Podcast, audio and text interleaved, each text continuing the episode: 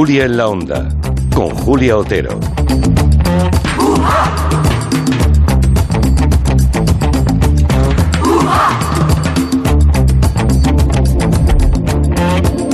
Pues son las 5 y 10, no las 6 y 10. Si no me equivoco, un día, un día con en la hora, cada semana como mínimo, ya esto no es gelo ni es nada.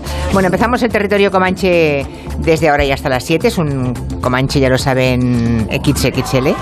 Es el primer Comanche sin mascarilla. Ha llegado Miki Otero, que es la única persona que tengo en este estudio. Sí, Buenas sí. tardes. Claro, además a ti ya te he visto sin mascarilla más veces, pero por ejemplo a Quintanilla hacía dos años y pico que no. Y, o sea, me ha, me ha- me ha- ha Es- es sorprendido guapo, verlo. ¿eh? Sí, Es- sí, la verdad es que el tío Es podría, mono, yo no me acordaba cómo era. Digo, podría pues, haber pues era hecho, mono, podría haber hecho tele, además. La hizo conmigo. Por eso digo. Oh, sí, podía haber hecho tele y la hizo, claro, claro. Y dirán, ¿y dónde está Nuria Torreblanca? Ay, pobre Nuria. ¿Cómo llevas el bicho, hija? Buenas tardes. Aquí estamos intentando exorcizarlo de alguna manera. Ya. Si sale y se va y ya me deja tranquila, pero vamos. La tenemos Aquí estamos con. con COVID-19, con COVID positiva, y está en casa. Lo digo porque ha puesto en Twitter. Ha colgado una foto muy bonita de una muñeca de esas que dan mucho miedo, ret- como retrato de sí misma, pero estás bien ya, ¿no? El lunes ya vienes, ¿no? Sí, sí, sí, yo sigo dando ahí positivo, pero yo vengo. Bueno, no. Estoy estupenda. Si te sale, si te sale la raya de color Rioja, como Sí. te salió el otro día en la prueba de antígenos, no hace falta que vengas, ¿eh? Ya te lo digo. Ay, espero Qué raro sí, que no esté sí. Nuria, es la primera vez que no que no Claro, es Nuria. que entra desde su casa y es muy raro. Está el estudio muy vacío sin ti. Suerte que lo llenamos ahora Oh. también con Máximo Pradera y Santi Segurola. Buenas tardes, ambos. Bueno, espera. Muy Santi está- buenas tardes. Buenas tardes en Córdoba. Sí. ¿Y estás en Córdoba? Y tengo un retraso brutal, no voy a poder hablar así. Hasta que no se corrija esto, Ah, vale, no voy a pues poder hablar. tienes el satélite, me parece. Hay que ah, bueno, lo, lo arreglamos enseguida, Máximo. De acuerdo. Vale. Esa frase de tengo un retraso enorme, fuera de contexto, en un comanche, digo, fuera del comanche, luego en el tiempo de... mm, De somos humanos. ¿no? No veas. Santi Segurola sí que está en Madrid y creo que está bien, custodiando el fuerte. ¿Qué tal? Muy bien, solo, un poco con un poco de miedo, ¿qué quieres que te diga? No, no, vaya, no vaya a ocurrir algo y nadie me encuentre. O sea que estamos cada uno en un sitio, como el lujo lo tenemos aquí Miki Otero y yo, los primos, que estamos, que estamos juntos, y todos los demás andáis desperdigados. Eh, ¿Tenemos ya preparado a Máximo? No, todavía no. Bueno, pues dejamos, dejamos el tema de Máximo y vamos a, a Miki Otero, porque mm, vamos a hablar de un aniversario, que es el aniversario de Pepe Carballo. Antes de eso, tú vas a... a firmar libros mañana también, en San Jordi, sí, Sí, ¿no? sí, sí. ¿Dónde estarás, Miki? Pues mañana es más relajado que el anterior eh, año, porque el anterior año era el año de publicación de la novela. Y fue El año todo- de todo Simón, me todo el día. Todo Vas con día. Simón, ¿no? Pero, Bajo el brazo. Sí, exacto. Y, y mañana estoy en tres sitios. Estoy por la mañana en Plaza Real, de, de 12 a 1, creo, en la Paradela Central. Por la tarde en Passeig de Gracia, en La Imposible. Y luego al final acabo en la caseta de la editorial, en, en O sea, en la Plaza que- Dávila. Bueno. Nada, muy relajado. Tres firmas es muy relajado comparado con, Con lo del año pasado. Con lo del año pasado. Ya Bueno. está, pero ya sé que hay groupies por todas partes. ¿eh? Sí, seguro. Sí, Sí, está no- muy solicitado. Él no lo contará, pero yo he tenido una comida con periodistas alemanes porque a final de agosto se publica Simón ya en alemán y para que os hagáis una idea, han hecho una previa en la editorial para repartir entre periodistas antes de la publicación para el gran público y para que os hagáis una idea, han tirado 3.000 ejemplares para periodistas. 3.000. Me da un poco de vergüenza. No, vergüenza ente- no, yo estoy orgullosísima de 3.000, ti. pero, hombre. perdona, pero 3.000 ejemplares No, no, alemanes, Para- españoles, mundiales. No, no, para, para periodistas Para alema- alemanes. para sí, periodistas alemanes. O sea, la, la edición es- ya vendrá No, la edición, pues, sí, así como aperitivo para periodistas son 3.000, pues imagino que tiraréis, no sé, como No, lo- no mínimo- lo sé, no sé. Yo ¿Cuán- ya te digo que entiendo todo mal cuando me lo Cuánto leen y qué buen gusto tienen. Sí, eso es, eso es. Y, Bueno, y cómo hablan español, en la, en la comida eran 11 periodistas, 8 hablaban un castellano perfecto. He alucinado. o sea. mm, ¿Te han hecho entrevistas? Bueno, sí, era una charla informal. Una charla como y alguna entrevista, ¿no? En el Frankfurter Allgemeinen te veremos pronto. Es con el que me he tomado el café. Ah, ¿lo ves? Vale, En el Süddeutsche, en el Süddeutsche Zeitung. Sí, no podremos leerte en alemán, es una pena, pero bueno, pero lo enseñaremos con orgullo. O me eh, saldrá tu nombre, en, en la novela sale, o sea que... Sí, claro, claro, va a ser. Bueno, pues nada, que mientras arreglamos el satélite de Máximo Pradera, que está en Córdoba, también por razones literarias, ¿eh? porque acaba de publicar Están tocando nuestra canción, la madre de todas las playlists, es la música que los famosos se llevarían a una isla desierta. Aún no sale, sale a la venta el lunes. Eso solamente le puede ocurrir a Máximo Pradera. Es San Jordi y dice, no, yo salgo el lunes. Pero está bien, porque no Está sale bien. con el mogollón. Ya lo tengo en casa y Claro, lo tengo claro. preparado para la semana que viene. claro. para. Y la semana que viene hablaremos también del libro, obviamente, de, de Máximo Pradera. Pero ahora hablamos de este mm, libro de Vázquez Montalbán, que recupera la memoria eh, por ese aniversario de Pepe Carballo. Son 50 años y se reedita Yo maté a Kennedy. Y Miki Otero está un poco implicado porque tú has escrito el prólogo del libro. Sí, me encargaron el, el prólogo. Se supone que es el... Se supone que porque eras un, un devorador de las novelas de Carballo. De, sí, supongo que, que en parte es eso. Y un por- culé, y un culé. de- Y muy Sí, culé. muy culé, sí. Porque También, sospecho también. que él empezó a leer y a comprar libros en el mercado de San Antonio, como yo hice, y no sé, supongo que vieron que, que estaba bien que lo hiciera yo, lo cual fue un honor, un honor terrible, o sea, tremendo, más bien. Y es el 50 aniversario de la, de la novela, pero claro, siempre que lees a Montalbán piensas en su influencia, ¿no? Es decir, Billy Wilder decía eso de Lubitsch, de que tenían el, en el despacho este cartel de cómo lo haría Lubitsch, pues yo sospecho que ahora, siempre que hay un problema o surge una noticia, todos miramos al cielo y decimos qué habría dicho Montalbán. Porque Mont- Montalbán no, no es que fuera un cronista, es que creaba simbólicamente las cosas. El- la crónica sentimental de España la escribe él. El Barça, toda la simbología culé del Barça. La ha contado a todo el mundo él. sí, No, no, sí. es que la ha inventado él, Sí, ¿no? y la hemos adoptado como, como propia, ¿no? Y el silencio que ha quedado después de que él se fuera es, es tremendo, ¿no? Y así arranca el prólogo, porque él murió en, en el, haciendo una escala en el aeropuerto de Bangkok. Eh, que tenía en mente ir a esto, Santiago no sé si lo sabes que quería ir después al llegar al Camp Nou a ver un, un Barça Depor que era como sus dos pasiones porque era el equipo gallego es. sus, sus orígenes y el Barça el- el- los colores digamos de, de, de su una, corazón una Puedo- muerte, una muerte en un aeropuerto, eh, ¿eh? Tremendo, in- tremendo, inesperado Muy eh, bestia. y horrible. Y de hecho, pues, el prólogo arranca así porque ellos estaban en, todo el resto de la familia estaban en su casa del Empurdá.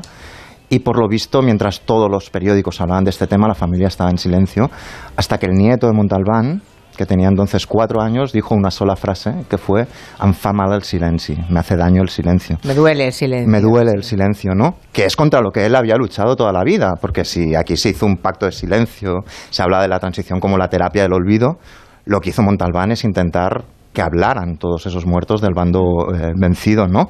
Y él, dice eso, ¿no? La muerte para mí es un hombre vietnamita, una muchacha extremeña que bebió lejía porque un muchacho le levantó las faldas y le metió un diablo en el cuerpo. Dice, esos son los muertos que conozco y sobre todo esos son los muertos que reconozco, ¿no?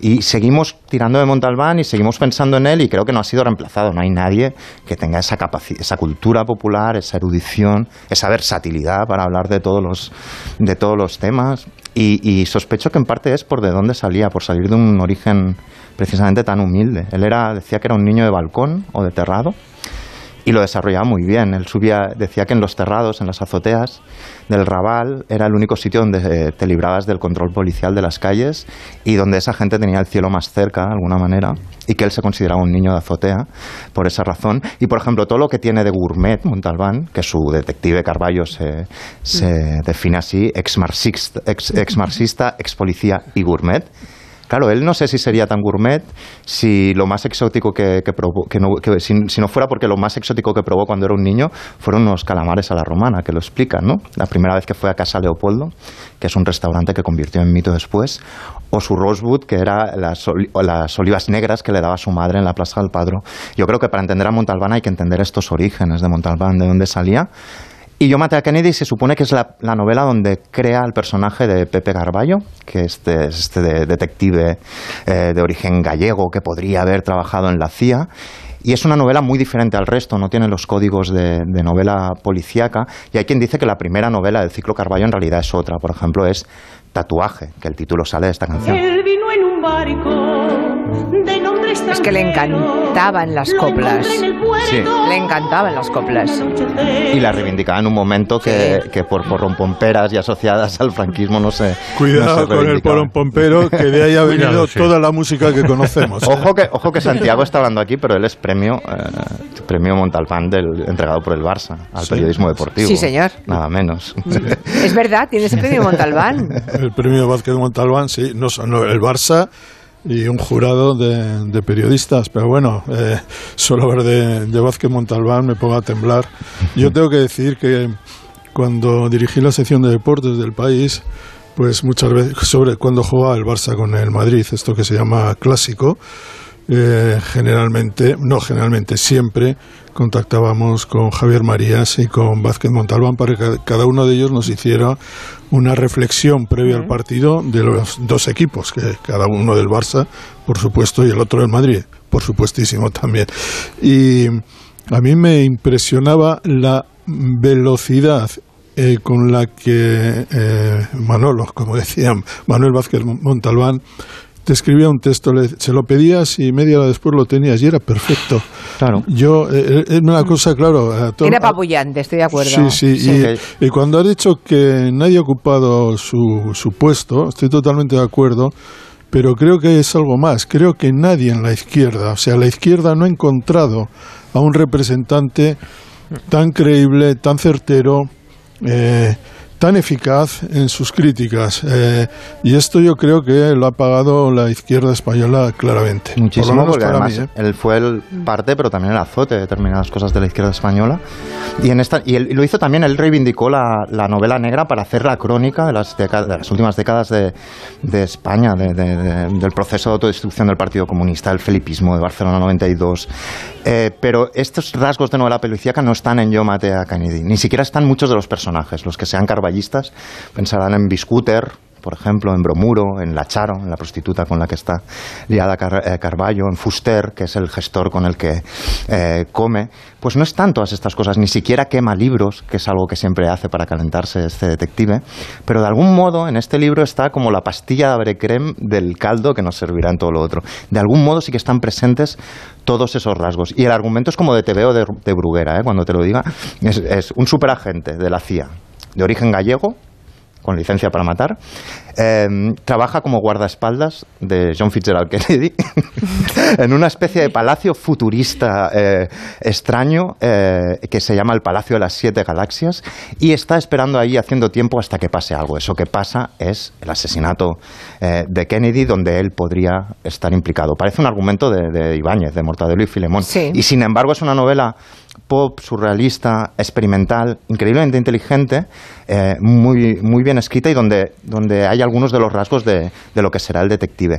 Y donde hay un tramo final increíble que es cuando la madre del personaje de Carballo le envía una carta al detective. Y esa madre es la madre de Montalbán. Eh, no- normalmente la gente asociaba a Montalbán con Carballo, ¿no? Explica a su mujer, Ana Sayés, explica que una vez estaban en Valvidriera, donde tenían la casa, y le robaron el coche. Y vino un policía y le dijo, pero ¿cómo pueden haberle robado el coche al mejor detective que tenemos en nuestro país? O sea, la gente... Era como los que pegan, las mujeres que pegaban bolsazos al malo de la telenovela, al actor, Sí, cuando se lo que- cruzaban.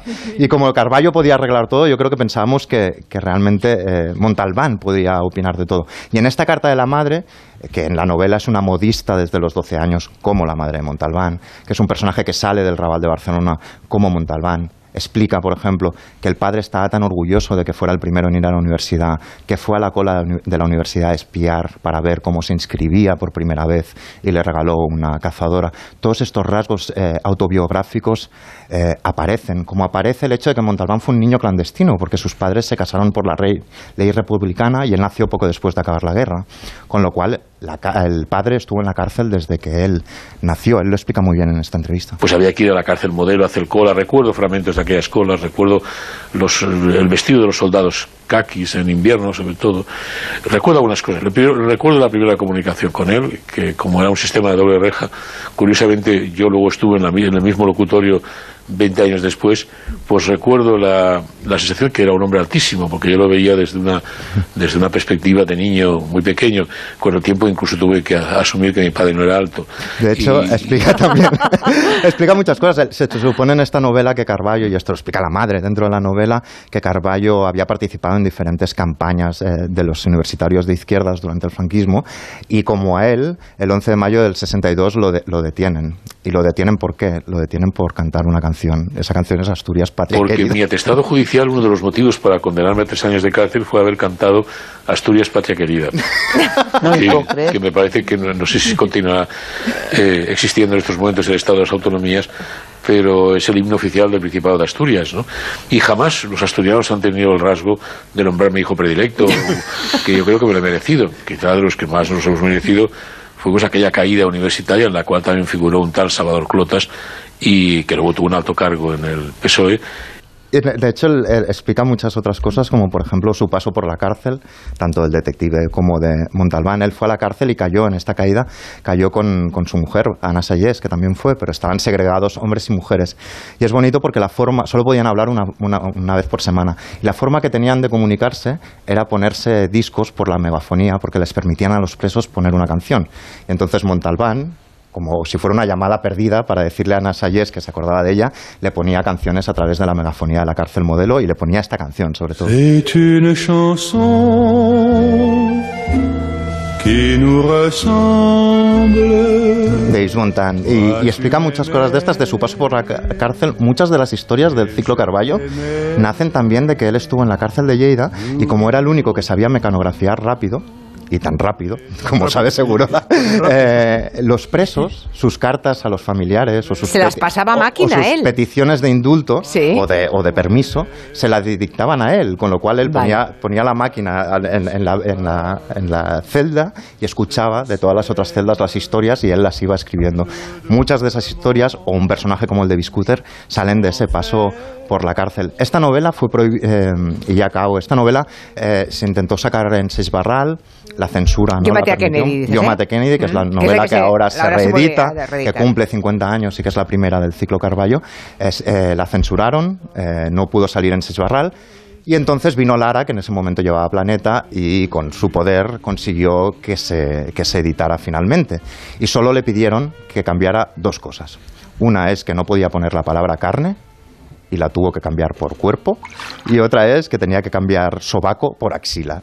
Y todo lo otro, que es Todo todo, pasó, lo otro, todo lo otro. todo lo otro, que es mucho y muy politizado, pasó. Y yo quería acabar solo con cómo ve a Montalbán yo, que es como, como Chandler veía la figura del detective privado, ¿no? que dice, en general, del detective en general, que dice, tiene una amplitud de conciencia que le asombra a uno, pero que le pertenece por derecho propio, porque pertenece al mundo en el que vive. Si hubiera bastantes hombres como él, creo que el mundo sería un lugar mucho más seguro en el que vivir y, sin embargo, no demasiado aburrido para que no valiera la pena habitarlo. Esto para mí es Montalbán. Ya.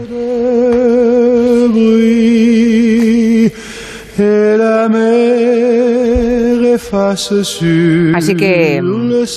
Cuerpo en lugar de carne y axila en lugar de sobaco. Totalmente. En lo de sobaco le alabo el gusto a la censura, ¿eh? Es una palabra pero las más lo de feas que carne, conozco. lo de la carne, carne, por cuerpo, eso me, no, me ha dejado esto, perpleja, ¿eh? esto me lo explicó Más feo es golondrino. Pero una vez Que es lo que te sale en el sobaco. Ay, Ojo, sí. ojo, Max, que eh, también me explicó Marx una vez que no le dejaban poner muslo porque le sonaba demasiado sexual y Claro, concupiscente claro. y que llegó a poner antepierna. Imagínate. Yo recuerdo una vez que charlé, bueno, a él le he entrevistado varias veces, mm, la Montalbán. suerte- a Montalbán un montón de veces, pero recuerdo cuando mm, ya en la última la última etapa con hablando un día con su mujer, su mujer me dijo una frase maravillosa. Ana Sayes me dijo, yo siempre, porque yo decía, pero tú cómo llevas estas idas y venidas, porque es que él se pasaba la vida fuera de casa, ¿no? Hacía una vida, mm, en fin, eh, la prueba es que se muere solo en un aeropuerto, ¿no? Y, y Ana Sayes me contestó, yo, so- yo sé que me casé con un soltero y siempre he estado casada con un soltero.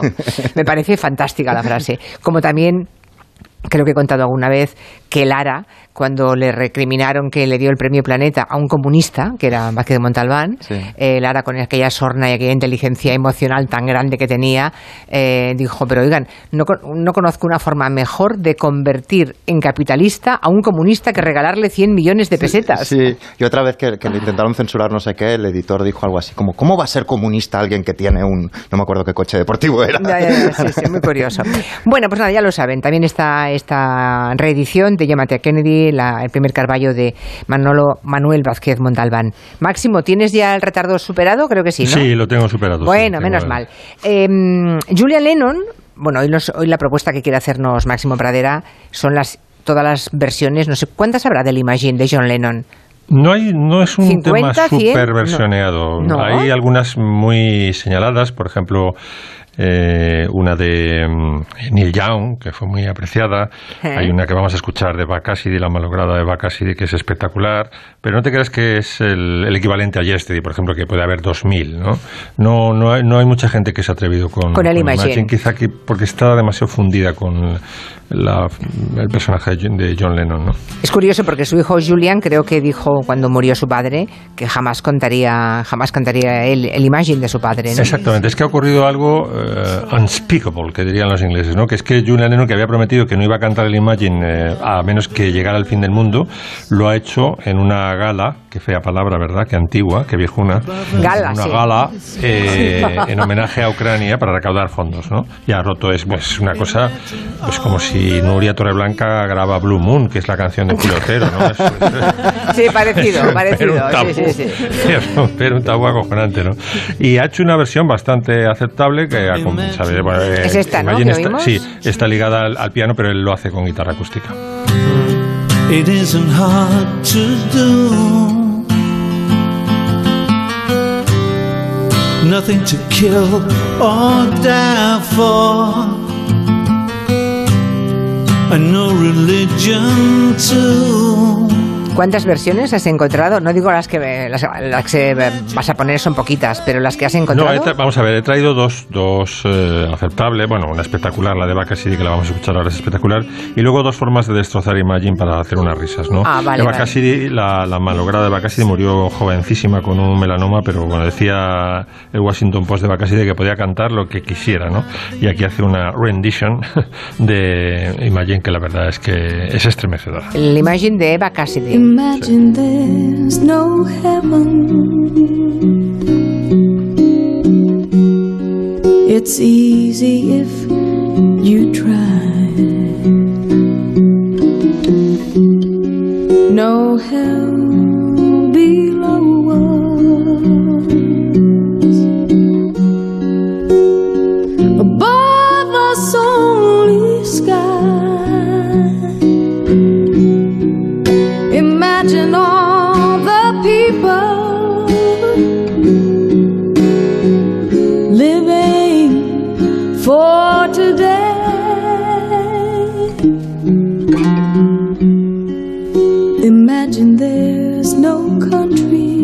la canción Maravillosa, ¿eh? La desnudada, desnudada a su esencia, ¿no? Es como el, el esqueleto de, de Imagine. eh, Hay poca gente que pueda cantar, defender una canción con tan pocos eh, elementos, con tan pocos arreglos, ¿no? Una guitarrita y, un, y una voz súper límpida, ¿no? Bueno, ¿qué, ¿qué formas hay de destrozar Imagine? Pues he buscado, por ejemplo, entre los flamencos a ver si había alguna versión tipo Los Manolos eh, y digo, ¿cómo cantaría Imagine el príncipe gitano? Ostras. Y no, no la había grabado, entonces digo, bueno, Qué pues me pena. trans- Me, transformo yo en La un príncipe yo. gitano y sale esto. A ver, a ver, a ver, a ver. Imagine que no heaven. It is sin si tu try. No hell below us, No, no hay cero. below us on the sky. Cuidado que entra la batería ahora, ¿eh? Imagine to all the people living como un rey. Imagine que no country. It is in hard to do. I nothing to kill to high for. Poco Rafael. eh. and no relincho tú. Imagine to all the people living high in peace. Yumei que malandrines. Batino war honli guam. Josondei yo jarayo y nos. And the war for me is. Muy Ahí queda bueno. eso. Muy estupendo. Ahí La- queda eso. Y otra forma de destrozar. gitano. Sí, sí, otra Sí, más. Otra forma de destrozar Imagine es traducir la letra y eh, hacerla como asequible al público infantil, que es lo que he encontrado en una web que se llama Producciones Curro. Esta, esta canción está colgada en YouTube. Ya promete, Y ya. La, la firma Producciones eh, Curro. Curro. Y el Ah. resultado es esto. Imagina que no hay dolor. Si intentas lo verás. No existirán infiernos. Qué. Lo he acelerado para... Para- ya. Muy. Imaginar la gente. ¿Sabes que, quién hizo una versión bastante chula? Eh, Javier Gurruchaga de la Imagine. Sí, Javier Gurruchaga. bueno, sí, es una canción sí, que le encanta, es su himno. Y yo se la he escuchado cantar en directo un par de veces y no, mm, a mí me gusta Gurruchaga. La canta bien. La canta muy bien, sí. Sí, sí, sí. Voy a saludar un momentito antes de que nos cuente Segurola lo de... Lo de Rubiales y Piqué. Saludo a la gente que va en el autobús de la Si es posi- T4. Si fuera Escucha. posible. ¿eh? Si fuera posible. La gente que va en la T4 de Barajas para Madrid, porque nos dice Loreto, una oyente, que vaya en ese autobús, eh, supongo que habrá aterrizado en, en Barajas y va hacia Madrid, y que le da una alegría enorme ver que llevan la- en, la, en la megafonía del autobús está nuestro programa puesto. Así que un saludo desde aquí a todos los pasajeros un autobús que que, van. ha escuchado la versión del príncipe gitano. Sí, lo siento, Max, pero estas cosas pasan. Bueno, eh, pues nada, vamos con Santi. Cuéntame esto de Rubiales y Piqué, este Es que- pelotazo comisionista. Es que no sé si me estoy enterando bien de la película. Mira, yo tampoco me entero. Vale, vale, digo vale. porque es muy difícil enterarse Me tranquiliza, bien, porque ya. está todo lleno de, de medias verdades. Y mm, fíjate, cuando ha hablado eh, Miki de, de Vázquez Montalbán, lo que más hubiera deseado en este mundo es que Vázquez eh, Montalbán, Manolo Vázquez Montalbán, nos hubiera explicado a todos en qué consistía este asunto que es bastante mm, pantanoso, por decirlo de alguna manera. Eh, ¿Quieres saber, em, si quieres saber en, en una pildorita lo Sí, que es, es sí. un jugador de fútbol, Piqué, se dirige al presidente de la Federación Española de Fútbol, hay que decir que Piqué está por eh, está escrito a la federación por ficha y por pertenecer a un equipo que pertenece a la federación, el Barcelona. Y le llama al jefe de la federación pero le llama de una manera eh, poco habitual en, en- en, digamos en los negocios, en las jerarquías profesionales. Le llama eh, Ruby.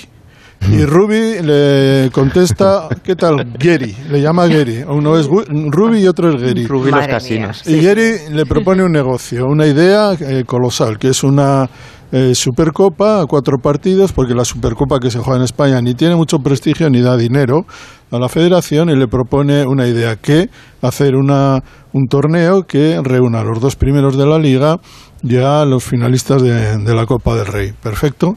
Y eh, Rubí escucha y Gary le dice, bueno, esto lo podíamos hacer aquí y allá, pero creo que un buen lugar para hacerlo es Arabia Saudí.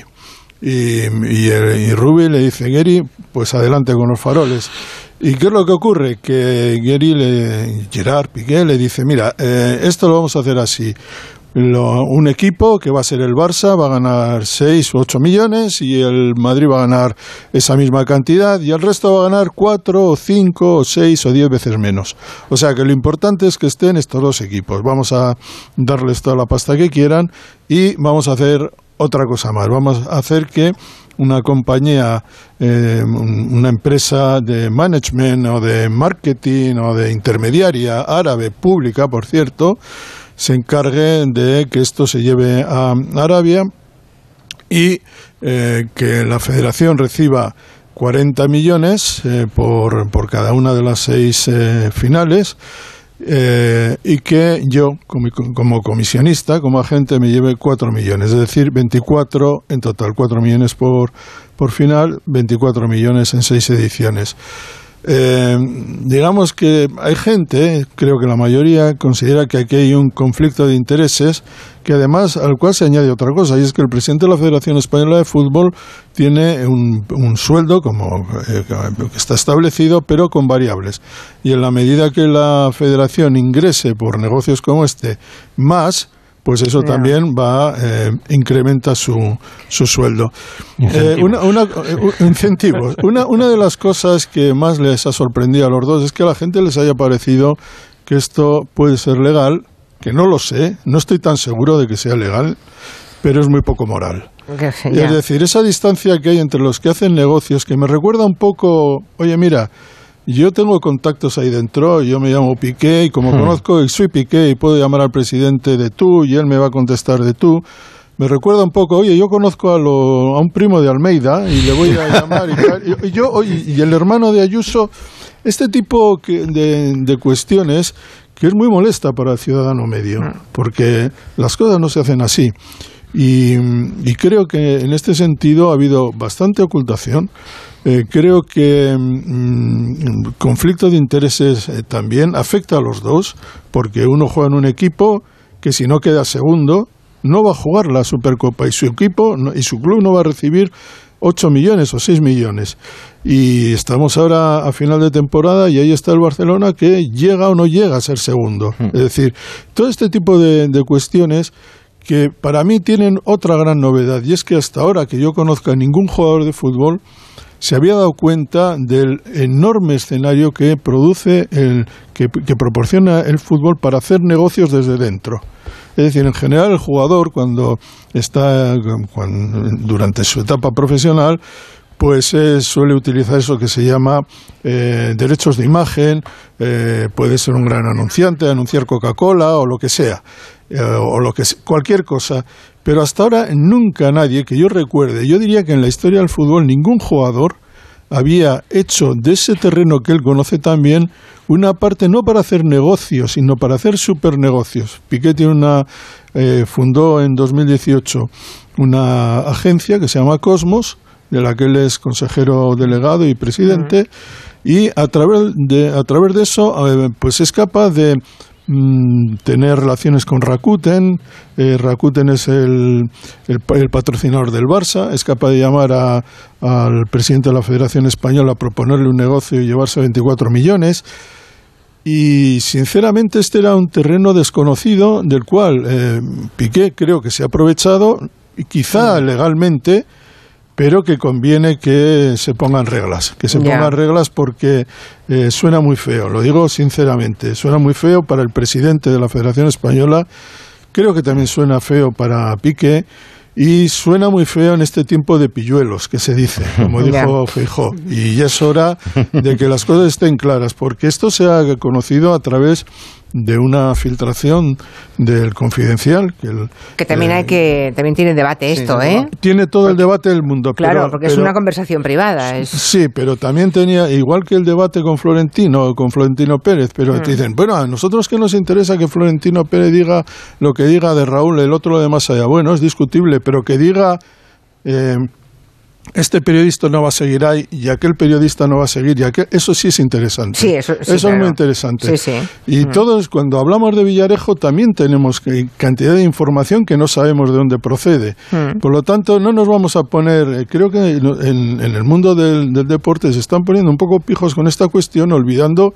que hay un asunto de fondo que es francamente grave, y es lo que ha sucedido. Y lo que ha sucedido no nos estábamos enterando, y ahora nos estamos enterando, y es muy feo. Bueno, pues dicho queda. ¿Cuál es el género literario que más leen o el que más les gusta? Ah, lo digo porque Nuria Torreblanca ha hecho un ejercicio que es el de buscar canciones que se puedan calificar como género literario. Denle una vuelta a ver que a ver si adivinan por dónde va a ir. ¿Estás ahí, no, Nuria? Estoy aquí. Con el- vale, con el, yo por un momento, por un momento he pensado, a ver Yo si el, como el bi- doctor a ver Frank si el bicho tenía ganas de merendar. No. Está en punto Vale. muerto para no gastar. vale, Exacto, dos minutos, y, dos minutos y vamos contigo. En Onda Cero, Julia en la Onda, con Julia Otero.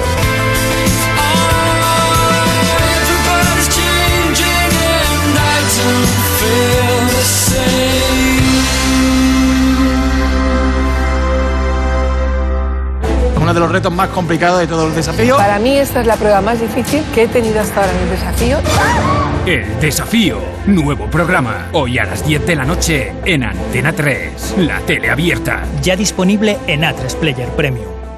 Sara, estoy buscando un abogado de confianza. Tú que eres de legalitas, ¿me lo recomiendas? Por supuesto. A A mí me han dado muy buen servicio. Además, ¿has visto las valoraciones tan buenas que tienen en Google? Llámales, te ayudarán con el asunto que te preocupa. Adelántate a los problemas, hazte ya de legalitas. Y ahora por ser oyente de Onda Cero, y solo si contratas en el 91661, ahórrate un mes el primer año. Mi padre nunca, nunca vino a verme a un partido. Tendría cosas que hacer el hombre. Total, si siempre me ponían de portero. Pasar páginas te ayuda a pasar página. Aprovecha el mes del libro en FNAC y llévate una tote bag exclusiva. Todo pasa en FNAC y en FNAC.es. Se apaga el semáforo. Se enciende la emoción. No te pierdas el Gran Premio de Emilia Romagna. Este fin de semana en Dazón. Tu deporte, donde quieras, cuando quieras. ¿Sabes qué fecha ha sido premiada en el sorteo de mi día de la 11? Justo ahora lo van a decir. Sube el volumen. 9 de octubre de 1998. ¿En serio? Si es el día que me compré rayito. No sé cuántos kilómetros nos hemos hecho esa moto y yo. Oye, pues con mi día de la 11 cada lunes y cada jueves puedes ganar miles de premios. Piénsate una fecha especial y prueba. Pues sí, y así le doy un descanso a Rayito que ya se lo merece. A todos los que jugáis a la 11, bien jugado. Juega responsablemente y solo si eres mayor de edad. Onda Cero, Madrid. Esta es una reseña real en Google de un paciente de Adelgar. Estoy encantado. He bajado más de 10 kilos y me siento feliz. El personal es de primera, son muy profesionales. Más de la mitad de los pacientes de Adelgar vienen recomendados por otros pacientes. Por algo será. Reserva tu primera consulta informativa gratuita en el 91 577 4477 y en adelgar.es. Celebra la gran reapertura del nuevo CIA en Bravo Murillo 202. Del 21 al 24 de abril podrás personalizar tu ropa, asesorarte con nuestra personal shopper, conseguir premios y disfrutar con los más peques del espacio Lego. ¡Te esperamos! ¿Necesitas liquidez? Hipoteca tu vivienda. ¿Estás ahogado con tus préstamos y tu banco no te ayuda? Hipoteca tu vivienda. ¿Quieres todos tus préstamos en una sola cuota? Hipoteca tu vivienda. Te podemos ayudar a mejorar tus pagos. Llama al 627 85 24 41 o visítanos en hipotecatuvivienda.com y te daremos una solución. Reales Seguros presenta El Guardaespaldas. Si recuerdas la historia de amor que emocionó al mundo y las míticas canciones de Whitney Houston, no te puedes perder el musical. A partir del 29 de abril, cuatro únicas semanas en Espacio Ibercaja Delicias. Entradas en elguardaespaldas.es. Radioteléfono Taxi, ahora con precio máximo garantizado. Llámanos al 91 547 8200 o descarga Pide Taxi. Más información en rttm.es. Déjate enamorar por la historia de Sira Quiroga en El tiempo entre costuras, el musical, basado en la novela de María Dueñas. No te pierdas esta historia de amor, aventuras, glamour y espionaje. Consigue tu entrada a un precio único de 25 euros, solo hasta el 22 de mayo en el espacio Ibercaja Delicias de Madrid. Compra tus entradas en el tiempo entre costuras elmusical.com. Si tiene joyas de firma o artículos de oro y plata, llame al 91 534 6706 o vaya a la Plaza San Juan de la Cruz 9. Si tiene joyas de firma o artículos de oro y plata, llame al 91 534 6706 o vaya a la Plaza San Juan de la Cruz 9. Le pagarán el mejor precio al momento. Y también bolsos de Vuitton, Chanel y Hermès. Restaurante Asfontes. Auténticos productos gallegos. Carnes, pescados, mariscos, caldo gallego, empanada, lacón y una amplia carta de vinos. Salones ideales para celebraciones y también terraza. Con el excelente trato de siempre. Asfontes. En General Laci 10 cerca de Atocha. Y ahora también en la calle Áncora 32. asfontes.com.es. 98.0 Madrid.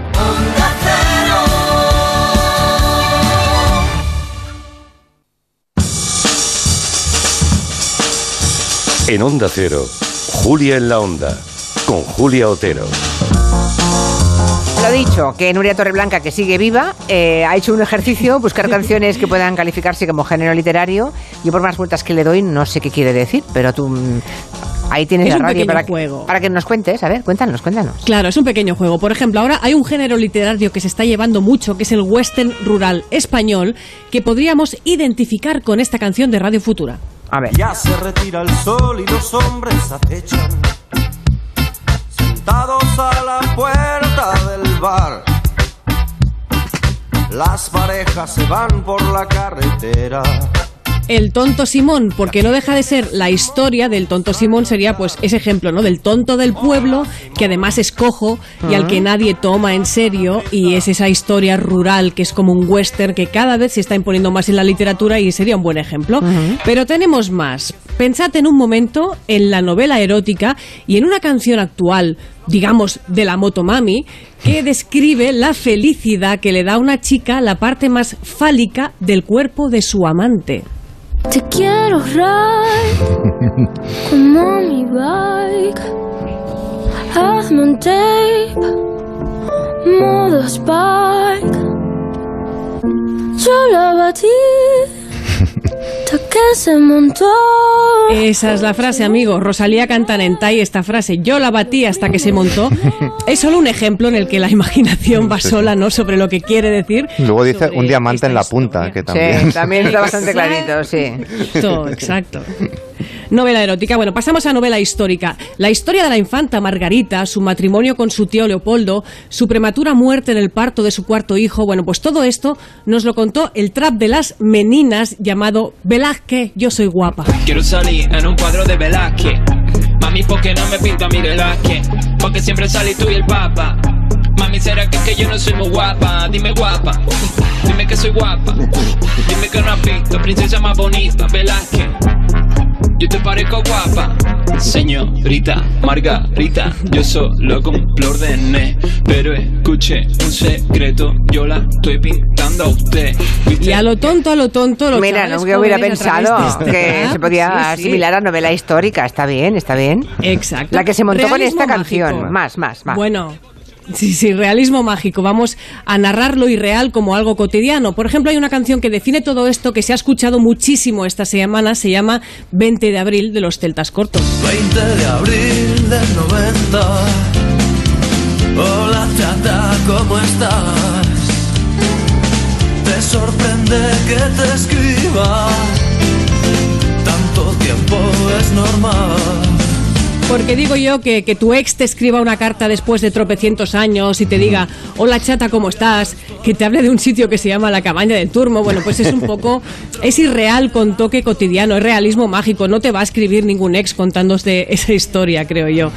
Y vamos con los dos finales. Por ejemplo, el naturalismo, que es reproducir la realidad con una objetividad documental en todos sus aspectos, tanto los sublimes como los más vulgares, desagradables o sórdidos. Eso lo hace muy bien Kiko Veneno. Echo de menos la cama revuelta, ese zumo de naranja y las revistas abiertas.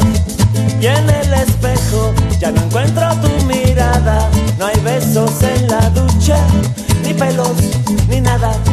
Ahí estamos. No hay besos en la Qué- ducha, ni qué pelos, crack, ni qué crack. nada. Qué crack, sí. Qué crack. Qué gran descripción, qué gran canción, qué grande es Kiko. Bueno, y acabamos con el ensayo.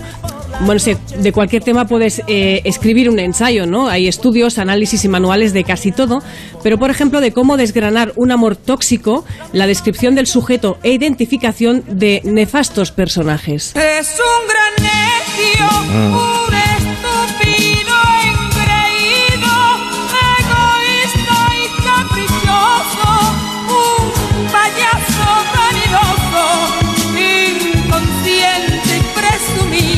fire. Pues nada, repaso rápido por todos los géneros literarios a través de diferentes canciones. Menudo mangazo que le pega. Sí, es pero un mangazo. Es para decirle que insinúas. De esto no se levanta nadie, Sí, ¿eh? no, Desde luego. Bueno, faltan nada, siete minutos para las seis de la tarde y Máximo Pradera nos quiere hablar un poquito de la radio porque Hombre, es verdad, me parece muy bien lo- tu reflexión, mm, Máximo, de cómo ha subido la radio generalista y es una buena noticia porque llevábamos unos cuantos GMs que la audiencia, hablamos de la audiencia de toda la radio generalista, eh, no solamente de este programa o de esta cadena, eh, de toda la radio generalista. Eh, llevábamos unos cuantos EGMs que en cada uno había un pellizco menos de oyentes y eh, Sí, en no este sabíamos- último se ha roto la tendencia y ha aumentado enormemente, casi un millón, ¿verdad? Sí, casi un millón. No sabíamos adem- además dónde se iban estos, estos oyentes, ¿no? Bueno, y la subida de, de este programa ha sido... Yo nunca, desde que tengo uso de razón, he escuchado de ningún programa que suba en una oleada un 40%, como ha subido Julia en la onda, ¿no? Bueno, Ya, sí, pero... No sé, yo no, yo no tengo mm, co- Bueno, recuerdo. a veces pasa. tanto. A ver, Sí, sí. va- Desde luego en este, en Sí. este, en este GM el que más ha subido después de, o sea, el segundo ha subido un 23, me parece. O sea, está el Pero ya sabes que los porcentajes va en función de la audiencia que se tenga previamente, ¿no? O sea que Sí, bueno, siempre los porcentajes son tramposos. Pero bueno, un sí que hemos subido 40% mucho. de, Que todo, sí, que de sí. cualquier cosa es muchísimo. Bueno, entonces he cogido eh, eh, películas donde la radio no es que salga, sino que es un personaje más. Es decir, tú le quitas la radio y la película se queda en nada, porque es un personaje más de la, un, un- un- un recurso más de la trama, ¿no? Y una película que me gustó mucho en su día, en el año 71 se lanzó, fíjate, el año de Imagine, eh, lanzando con la canción anterior, ¿no? La primera película que dirige Clint Eastwood, mm, Escalofrío en la noche, Play Misty for Me, Misty es la famosa canción de Errol Garner, que hizo un trabajo bastante apañado, la verdad. Ahora no ha, no ha envejecido bien esta película, pero en su día a mí me, me produjo... En la, costa de. Cali- en la costa de California. Sí, La, la rodó en Carmel, en el pueblo del que fue alcalde, y la verdad es que hizo una película, bueno, bastante digna para ser su primera película, ¿no? Y la radio digo que es importantísima porque él, eh, Clint Eastwood hace el personaje de un- una especie de loco de la colina de allí de Carmel, ¿no? Que recita poesía y pone pues, canciones románticas para chucharse por la noche, y mm, el- hay una acosadora, una especie de Glenn Close a Van Dalet, eh, que le pide todas las noches que ponga Misty de, de Roll Garner, ¿no? Y entonces se entera a través de la radio, además, a qué bar suele ir Clint Eastwood. Y bueno, esta es una escena de la película. Aquí viene el gran Dave en persona, Dave Garber, amigos míos, que les va a ofrecer cinco horas de sensacional música swing. Dave Garber les saluda con un poco de poesía y cinco horas de música para incitarles a ser cariñosos el uno con el otro. KRML, Dave Garber. Hola, Diga, ¿qué ha elegido? ponga nebuloso para mí. Nebuloso, ¿eh? La complaceré enseguida. Gracias por llamar. Look at me. I'm as helpless as a kitten up a tree. A que nos quedamos colgados de la canción. Nos quedamos colgados porque...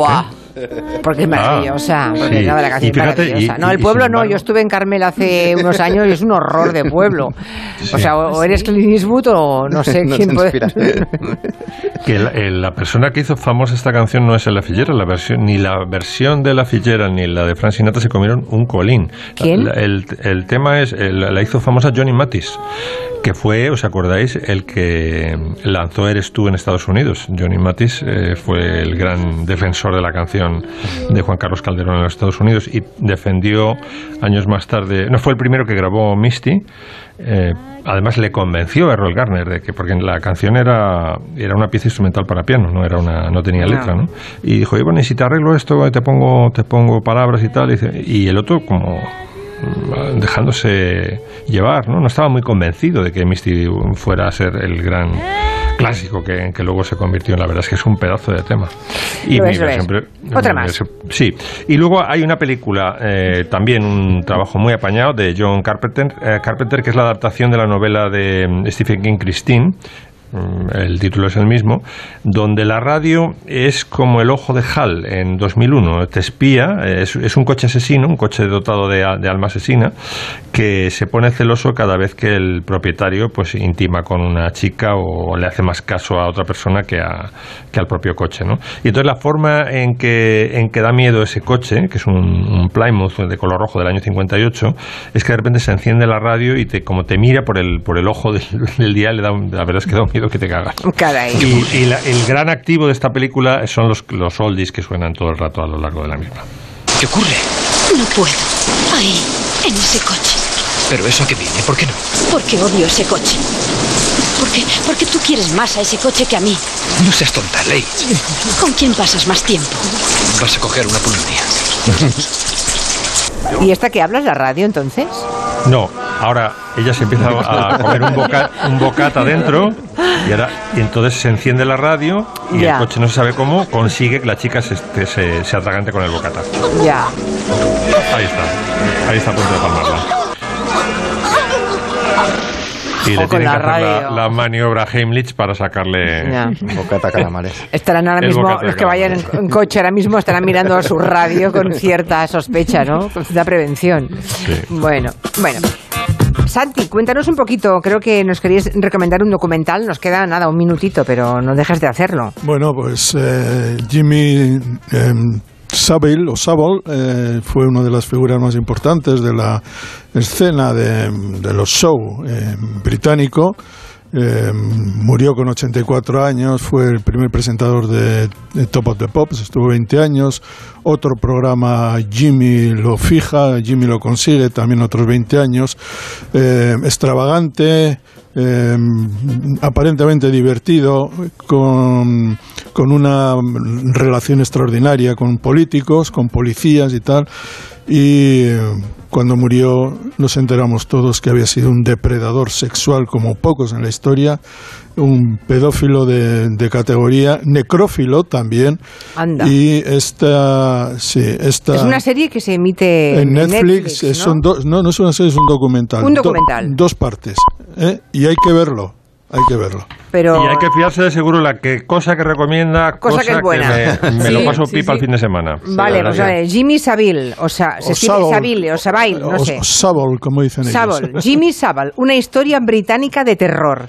Está en Netflix y bueno, pues eh, yo iba a preguntarte alguna En lo cosa que más. queda de Netflix, Julia. Sí, bueno, porque por lo visto, por lo visto hubo gente que pidió que se retirase incluso. O sea, es duro el documental, sí, ¿eh? Es, es muy duro, Muy duro, pero te dice también como la hipocresía que hay alrededor de los famosos. ¿eh? Vale, vale. Pues tomamos nota y este fin de semana nos ponemos al día. Gracias. Adiós. ya está, ya. Mira, mira qué hora es. Santi, Miki, Máximo, gracias. Nuria, tú te quedas, ¿eh? Agua- Aguanta, campeona. Lo que Noticias. queda de Nuria. Noticias de las seis.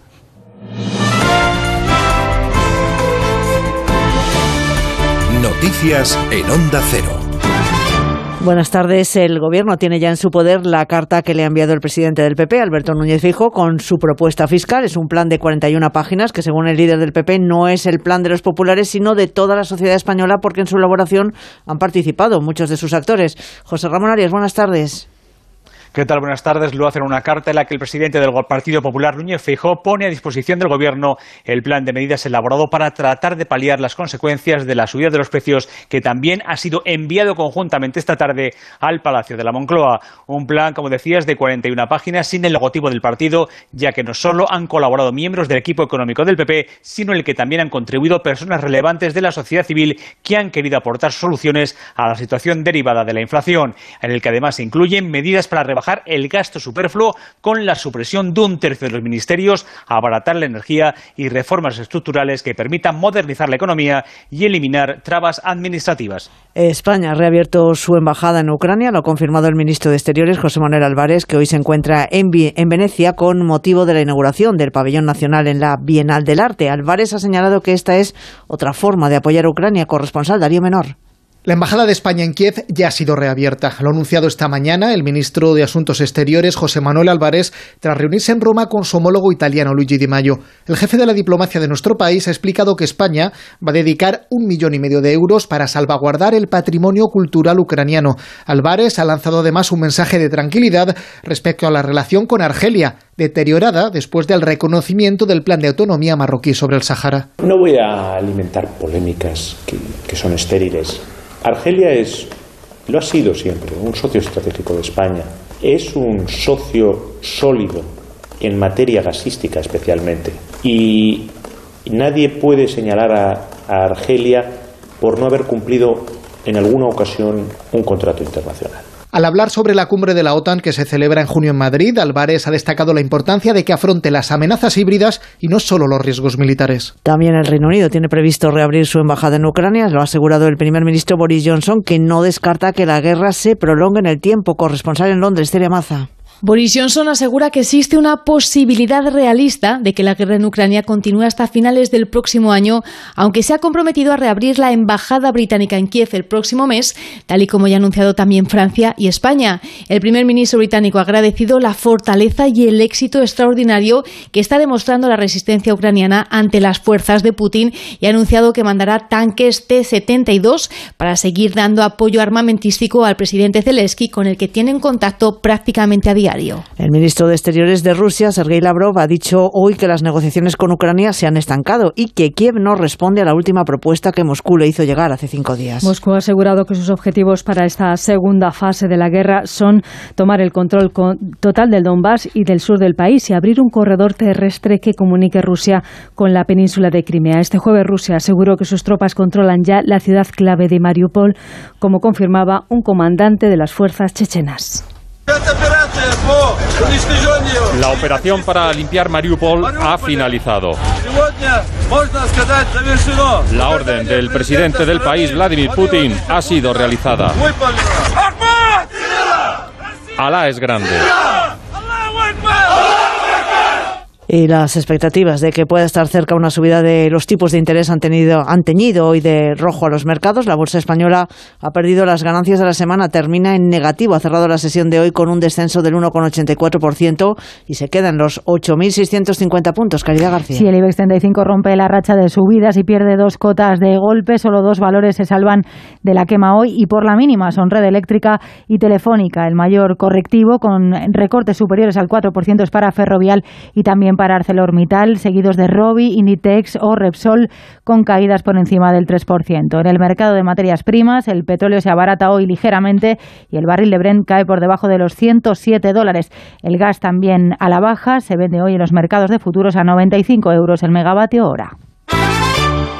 Vamos, con los deportes. Alberto Fernández, buenas tardes. Buenas tardes. A un día de que se dispute la final de la Copa del Rey, tanto el Valencia, que ya está en la capital hispalense, como el Betis están concentrados en Sevilla de cara al choque. Ya han hablado en rueda de prensa Bordalás y Gallá. En una hora lo harán también Pellegrini y Joaquín. A esta hora comienzan las semifinales de la UEFA Youth League entre el Atlético de Madrid y el Salzburgo.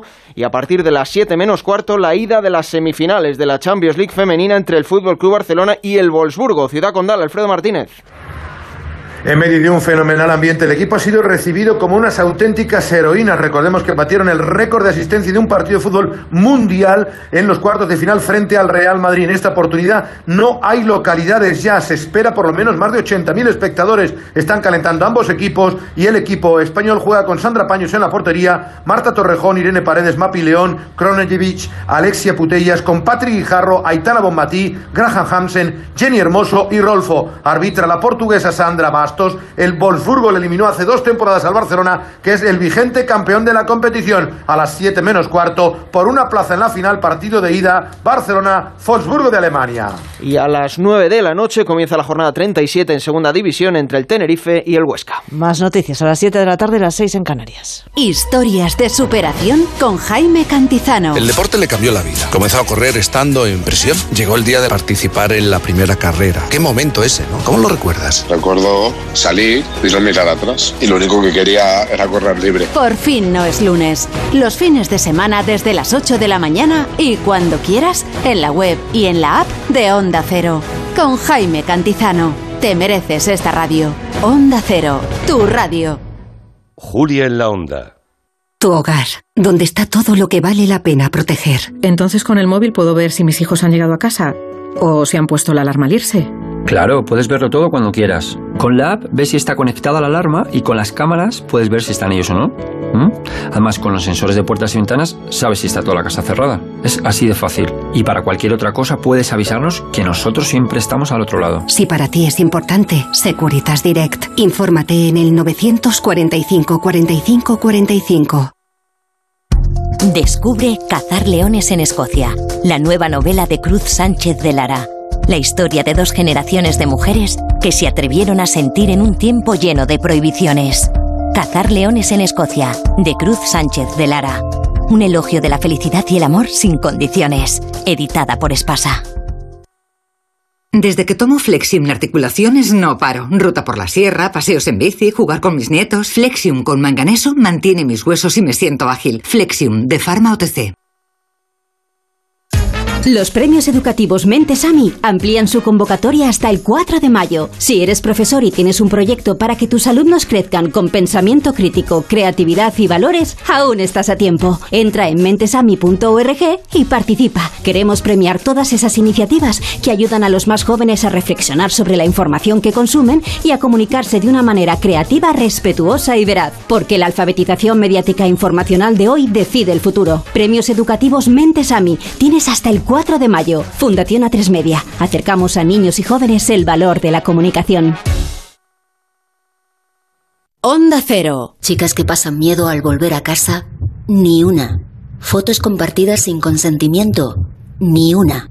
Agresiones sexuales físicas y verbales, ni una. Madrid libre de violencia sexual.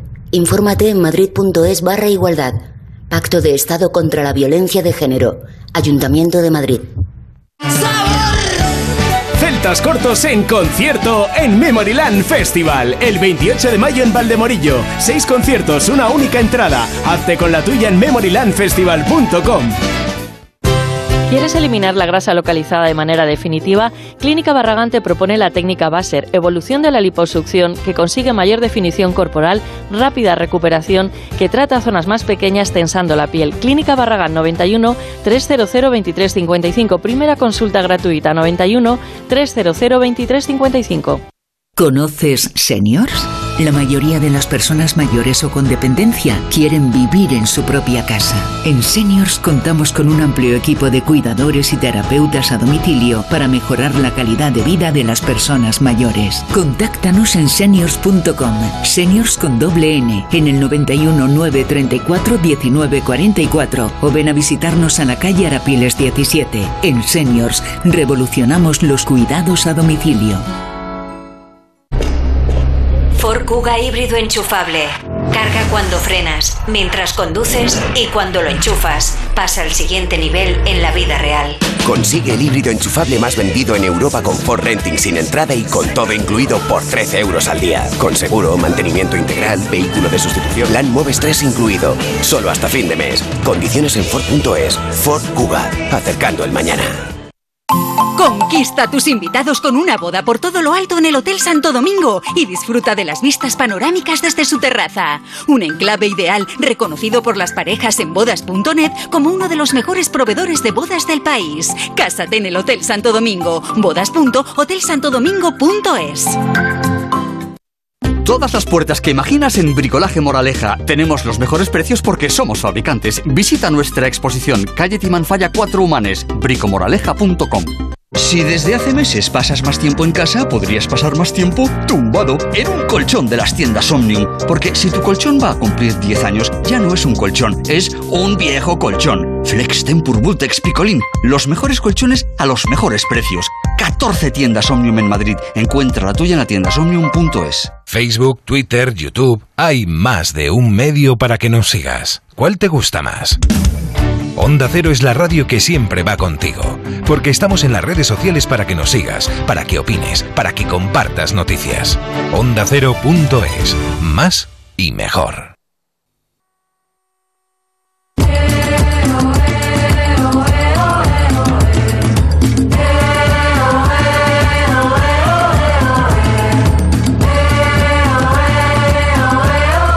En Onda Cero, Julia en la Onda, con Julia Otero. Uy, y mucha más gente, ¿dónde vas a parar? Y muy interesantes, porque sigue Nuria Torreblanca, sigue un poquito más Miki Otero. Le he pedido que se quede para que nos, nos cuente algunos datos de, de San Jordi, de este día que llega mañana y que ha levantado unas enormes expectativas, porque el año pasado fue ya mucho mejor de lo que podíamos imaginar. Sí. Ya se vendió mucho, muchos libros, pero este año que es la normalidad en las calles y mascarillas y demás, y sin medidas, sin demasiadas medidas de prevención, por no decir casi ningunas, porque en las calles ya prácticamente no se observa nada, nada que haga pensar que hubo una pandemia, pues es un punto para las editoriales importantísimo, ¿no? Bueno, luego lo comentamos. También ha llegado Noelia Danez, que está en Madrid. Aquí estoy, sí señora. Y Antón Reixa, que está en Onda Cero. Hoy estás en Vigo, ¿no, Antón? Estoy en Vigo, buenas tardes. Aquí estoy, en mi ciudad. Mm. En tu ciudad, bueno, no venís a firmar nada, ¿no? Vosotros no tenéis nada que firmar en Barcelona, ¿no? ¿Mañana? Eh, no, pero podríamos ir si queréis a ver. En cualquier momento, vamos. Estaríamos, estaríamos encantadas. Un albarán, una obra de teatro. Eh, cualquier cosita. Yo diría que había, yo diría que ahora mismo tendríais dificultades, creo, ¿eh? Lo digo, me lo estoy inventando porque no tengo ninguna certeza. Pero no creo que haya muchas habitaciones disponibles en Barcelona ciudad, ¿eh? Pero nos quedaríamos en vuestras casas. Ah, ¿no? bueno, claro, en el sofá. Me lo damos por supuesto. estupendo. Pues ya está, bueno, Claro, claro, Antonio, a mí sí, no sí. nos importa quedarnos en unos sofales. Bueno, pues déjame que antes de que se vaya Miki nos cuente estos datos, porque eh, el, el año pasado, ahora me estaba contando, en, durante el boletín, me estaba contando Miki que el año pasado, en contra de lo que yo imaginaba, lo, la venta fue mucho más importante. Porque el año pasado sí que fue un año con restricciones. Hombre, no fue el 2020, pero yo creía que había sido mucho peor que el 2019. Y me acaba de contar lo contrario, No, Miki. no. El año pasado pusieron restricciones, no te podías dar un abrazo sin mascarilla con el lector, tenían en algunos sitios que inscribirse, pero aún así fue como la gran primera fiesta de La encuentro, primera, así sí. se vivió y las calles estaban llenas ¿Tienes y, la, de lo y que la es? facturación subió un montón, es decir, a nivel porque si entendemos San Jordi puede ser solo Barcelona o contar como la semana del libro en toda España, ¿no? Si contamos la semana del libro en toda España, Eso, eso. se vendieron más de 3 millones, es un, un aumento de un 32,8%. Tres millones de libros. Más de 3 millones de libros, eh, que es un 32,8% más que en, que en cualquier 2019. ¿eh? Que el Ah, 19, no que el de la pandemia, que el que el 19, 19. claro. O sea, solo en Barcelona. Otro que estaba despistado como yo, Antón, veo. Claro, ¿Mm? pero bueno, sí, esto es no más bestia aún. Bueno, es toda la familia a nivel español, pero es que en Barcelona se vendieron un millón, coma algo de, de libros y, y más de cuatro millones de rosas. que es algo curioso que a mí siempre me ha chocado, que es que el libro en el día de San Jordi se rebaja, reduce su precio. Es el único caso en la historia del capitalismo en el que el día, que es la oportunidad de, cobrar de más. vender más, pones un precio reducido, cosa que evidentemente no pasa con las rosas. No. Que se venden 4,2 millones y las su- suben más que el precio de la luz. O sea, la rosa, no bueno, sé. y además contemos que la gente que se dedica a la floricultura ha sufrido muchísimo durante la pandemia también, ¿eh? Mm. sí, pero sí. enormemente. y por tanto, también es su oportunidad este No, no, año no. de resarcirse un poco, ¿no? De despegar otra vez. Así Sí, sí, que, está claro. Yo creo que la, la razón es de- para esta subida es clara y es que la gente, pues eh, evidentemente no podía hacer nada y recuperó hábitos de lectura y rutinas de lectura. O sea, evidente que si si tu vida se ve afeada y encerrada y tal, pues quieres vivir otras vidas y la mejor manera es a través de los, de los libros. Y eso lo demuestra el hecho de que, o sea, estas cifras están fraccionadas por géneros, ¿no? Bueno, o, o por novela, no ficción, infantil, juvenil. Vale, pues dentro del campo de la novela, la novela subió un 43% Mm. respecto a las cifras del 2019. Es decir, la gente Brutal, tira de sí. ficción cuando su vida no le convence Claro. o está en un aprieto o en un- realidad, o en claro, un sí, mal sí, momento. Y claro, mañana se supone que será el gran día y llevan los libreros pobres eh, y las editoriales mirando, mirando no solo no solo las webs de meteorología, sino yo, yo creo que también visitando a divinos durante toda la semana para saber si lloverá o no lloverá mañana, porque hay sospechas de que sí que puede llover, sobre todo por la mañana. Porque es que al- algunas librerías se juegan el futuro. Una librería pequeña de Barcelona, Sí, por ejemplo, importante, sí. vende un 30% de su facturación De anual. todo el año, en un día en- concentrado. en, en claro. las horas de San Jordi. Claro. Con lo cual es a una carta. Miran más que los novios la, la noche antes del día de, de su casan, boda o que los rocieros antes del paso, porque es que realmente Los novios se juegan de el pan. Claro, los, claro. los novios de antes. ¿Y que hay, de- hay alguna previsión de lo que puede ser este año o no? Se espera que no, no, no hay una previsión fija en cifras, pero se espera que, que las cifras sean, sean muy Espectaculares, altas, porque ya. además el año pasado hubo todo esto, pero eran locales. Pero yo es que paseaba hoy por, por las Ramblas y hay muchísimo turismo que ha Pero venido mucho, para, mucho. para lo de mañana y está la ciudad llena. y, escritores de todo de toda índole Y han pelaje, venido, ¿eh? que el año pasado no vinieron, pues han Pero venido también todos, firmas ¿eh? de fuera. Esta mañana etcétera, hablaba con etcétera. una, con una compañera de, de Editorial Planeta, una editora de una de las mm, divisiones de Editorial Planeta, y me contaba la lista de personas que nunca había conseguido que vinieran y que este año han venido todos a No, Barcelona. todo el mundo quiere vivir, Eh, son, vamos, eh, al menos una de San Jordi. Pues nada, eh, a ti tanto también te toca, así que mm, mañana te, te van a caer Ahí unos cuantos. unos Siempre viene algún comanchero, así que a ver si... eh, A ver, si exacto, los- Miki, Miki, los- yo no voy a pedirte una firma, pero ya desde ahora, he escuchado en la hora anterior, te felicito por ese Pepe Carballo y tienes que cumplir una misión divina para mí. Voy- necesito una biografía de Pepe Carballo, ya te diré para qué. Yo la tengo, Antón. Bueno, pues me la vas a dedicar, Te la me la vas a envío. escribir y me la vas a, te la voy a filmar, además. ¿eh? Voy a ir a Barcelona solo para que me hables de Pepe Carvalho. Vale, vale, encantado. Vale, vale. Bueno, bueno, pues nada, ahí queda, ahí Yo queda creo que cosa. existe Pepe Carvalho en algún sitio de nosotros. Sí, hay- es que hay un libro que es una biografía no de Montalbán, sino del personaje de de Carballo. Carballo, Ya, ya, sí. Y este lo tengo, te lo presto cuando quieras. Claro. Antón. Muchísimas gracias. Bueno, que además ha hecho el prólogo de esta reedición de Yo maté a Kennedy, ¿eh? el primer Carballo. Magnífica ¿eh? novela, magnífica sí, novela. sí. Bueno, como Una ven aquí, no hace falta que, como ven, en- entre los colaboradores de este programa no hace falta que nos pinchen conversaciones privadas. No, no, lo hablamos todo, Hacemos quedamos, los negocios en público, es fantástico. Conozco con un restaurante radio. gallego que podríamos quedar en un sitio ya. Sí, bueno, ya, ya se lo he dicho a Piqué, creo que se va a unir. ¿Rubí viene o no, Antón? Rubí no viene. No, no. No sé. Miki, te, vete a descansar, que mañana te espera un día largo de firmar, ¿vale? Un beso. Hasta esclavo. luego.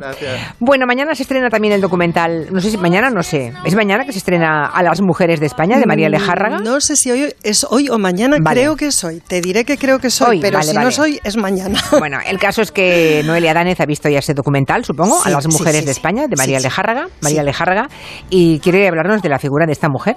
Sí, sí. A ver. Un poco poniéndola en relación con su señor esposo y hacemos de esta manera una pareja extraordinaria. Por eso suena de fondo esta música de despecho, porque aquí tenemos a una pareja, eh, bueno, desigual. Ahora os contaré por qué. Mira, María Lejárraga fue pues una escritora, activista republicana y feminista que terminó sus días, como tantas otras, en el exilio americano y sobre todo fue una autora oculta bajo un seudónimo. El seudónimo es Gregorio Martínez Sierra y es el nombre de su marido, que es quien firmaba todo absolutamente lo que produjo y escribió María de la Ole Járraga. Entonces, el documental que se estrena hoy de Laura Ochman y que mencionabas hace un momento, me ha gustado mucho, lo recomiendo. Hay una voz en off mm, de Kitty Mamber que te entra muy bien, te entra muy bien leyendo textos de María y testimonios de expertas y conocedoras de su obra. Por ejemplo, Rosa Montero está, que la habéis tenido.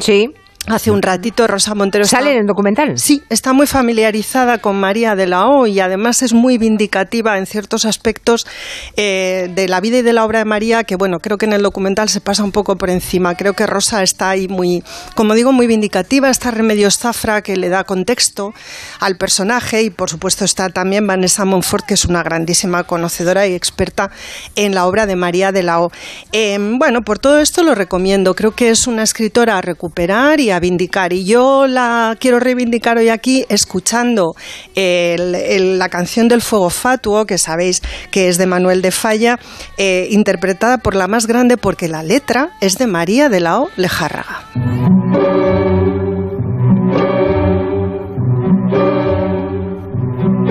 Lo mismo que el fuego fatuo, lo mismito el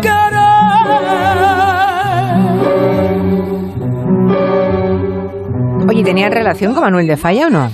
Toda la del mundo. Toda la del eh, toda la del mundo. Ella se relacionó con todos los intelectuales de su época. Hablamos de principios del siglo XX, modernismo. Con Manuel de Falla tenía una relación de amistad profundísima, así como con Turina, y con ellos trabajó codo con, con codo en la elaboración de los libretos, porque ella es quien escribe.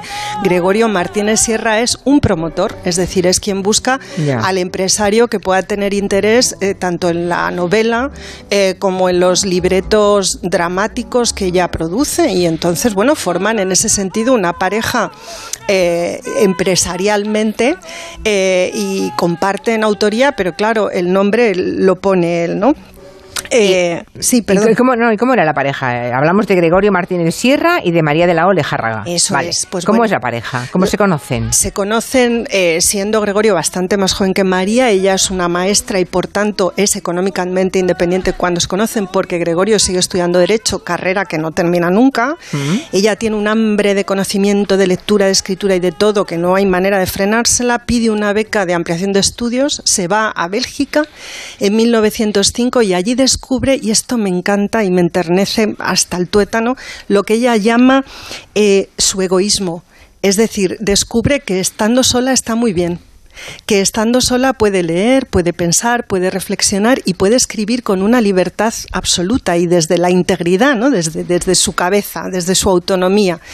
Y vuelve con una novela debajo del brazo que se convierte en un éxito de ventas tremendo y que en este momento no me acuerdo del título. pero- Tú eres la Tú paz. eres la paz. Tú eres la paz. Perdonadme, es que me salía canción de cuna. Vuelve con Tú eres la paz. Y claro, firma Tú eres la paz con el nombre del marido, Martínez Sierra. Como os digo, éxito de venta rotundo. Y ahí es cuando se crea el sello, ¿no? El sello Martínez Sierra. Vale. ¿Y cómo se sabe que era ella quien, quien Ah. escribía? Porque claro, me parece tremendo mm, que en su momento no se supiera. Pues sí, no se sabía, pero se sospechaba. Se sabe porque hay correspondencia que la mantienen ambos y con Manuel de Falla, de hecho, una parte importante de esta correspondencia está publicada. Y se sabe porque Martínez Sierra dejó escrito en un documento privado eh, que firmó más o menos en la década de los años 30 que su mujer, María de la Ole Járraga, era la autora de todos los textos que él había firmado. Lo que pasa es que ese documento después no se incorporó al testamento. Ya os contaré qué pasó con eso. Y luego también no se sabe, pero se percibe, Julia, porque todos los temas de las obras de María son temas feministas. No es que sean temas sobre mujeres, que también, son temas feministas. Son historias sobre amores, maternidades, domesticidad, en las que no pasan muchas cosas, no son nada vodevil, son como muy íntimas, pero tienen tremenda tensión dramática y muchísima Mm. comedia, porque María tenía un sentido del humor extraordinario, era una mujer muy vivaz. Entonces, mm, de verdad, se percibe con una claridad bastante meridiana que son textos escritos por una mujer. Bueno, el sello, al sello le va estupendamente, ellos cosechan un éxito detrás de otro con obras como eh, eh, Vida y Dulzura, El ama de casa, sobre todo Canción de cuna, que se representa varias veces en Broadway, y por el camino Gregorio se enamora de una de las, eh, de las actrices más famosas y conocidas de la época, de Catalina Bárcena, y abandona a María. Ella, sin embargo, sigue trabajando para el sello, eh, tiene bueno, mucha entereza, eh, supongo que detrás de eso también hay mucho sufrimiento, pero ahí sigue raca raca trabajando para el sello. Vamos a escuchar un fragmentito de La risa de María musicalizada.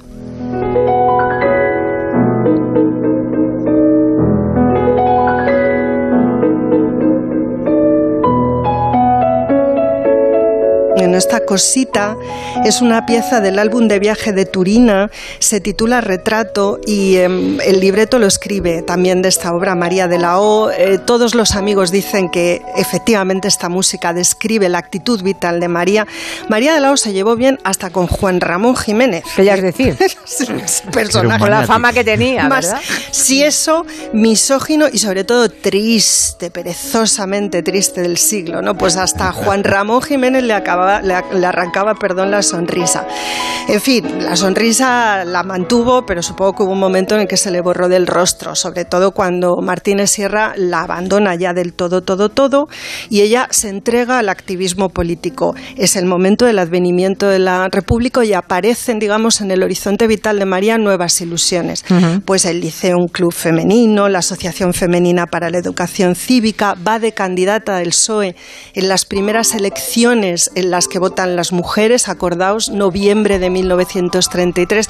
María cifra el cambio de España a la emancipación de la mujer a través de la educación y del progreso social. En fin, es un momento también bonito, ¿no? Triste por la ruptura con Gregorio, pero en lo político muy vivo. Hasta que llega el golpe de Estado, ¿no? Del 36, llega toda la guerra civil, y entonces, ¿a qué se dedica María de la O entonces? ¿Qué, Pues, qué hace? ¿Se va? ¿Se, se queda? marcha, se marcha, se marcha exilia, al claro. exilio, como tantas otras y tantos otros, ¿verdad? En Francia llega a pasar hambre, eh, trabaja cosiendo para la que fue su antigua asistenta, con eso os lo digo todo, y encima en el año Madre mía. 47 en Madrid va y se muere en Martínez Sierra.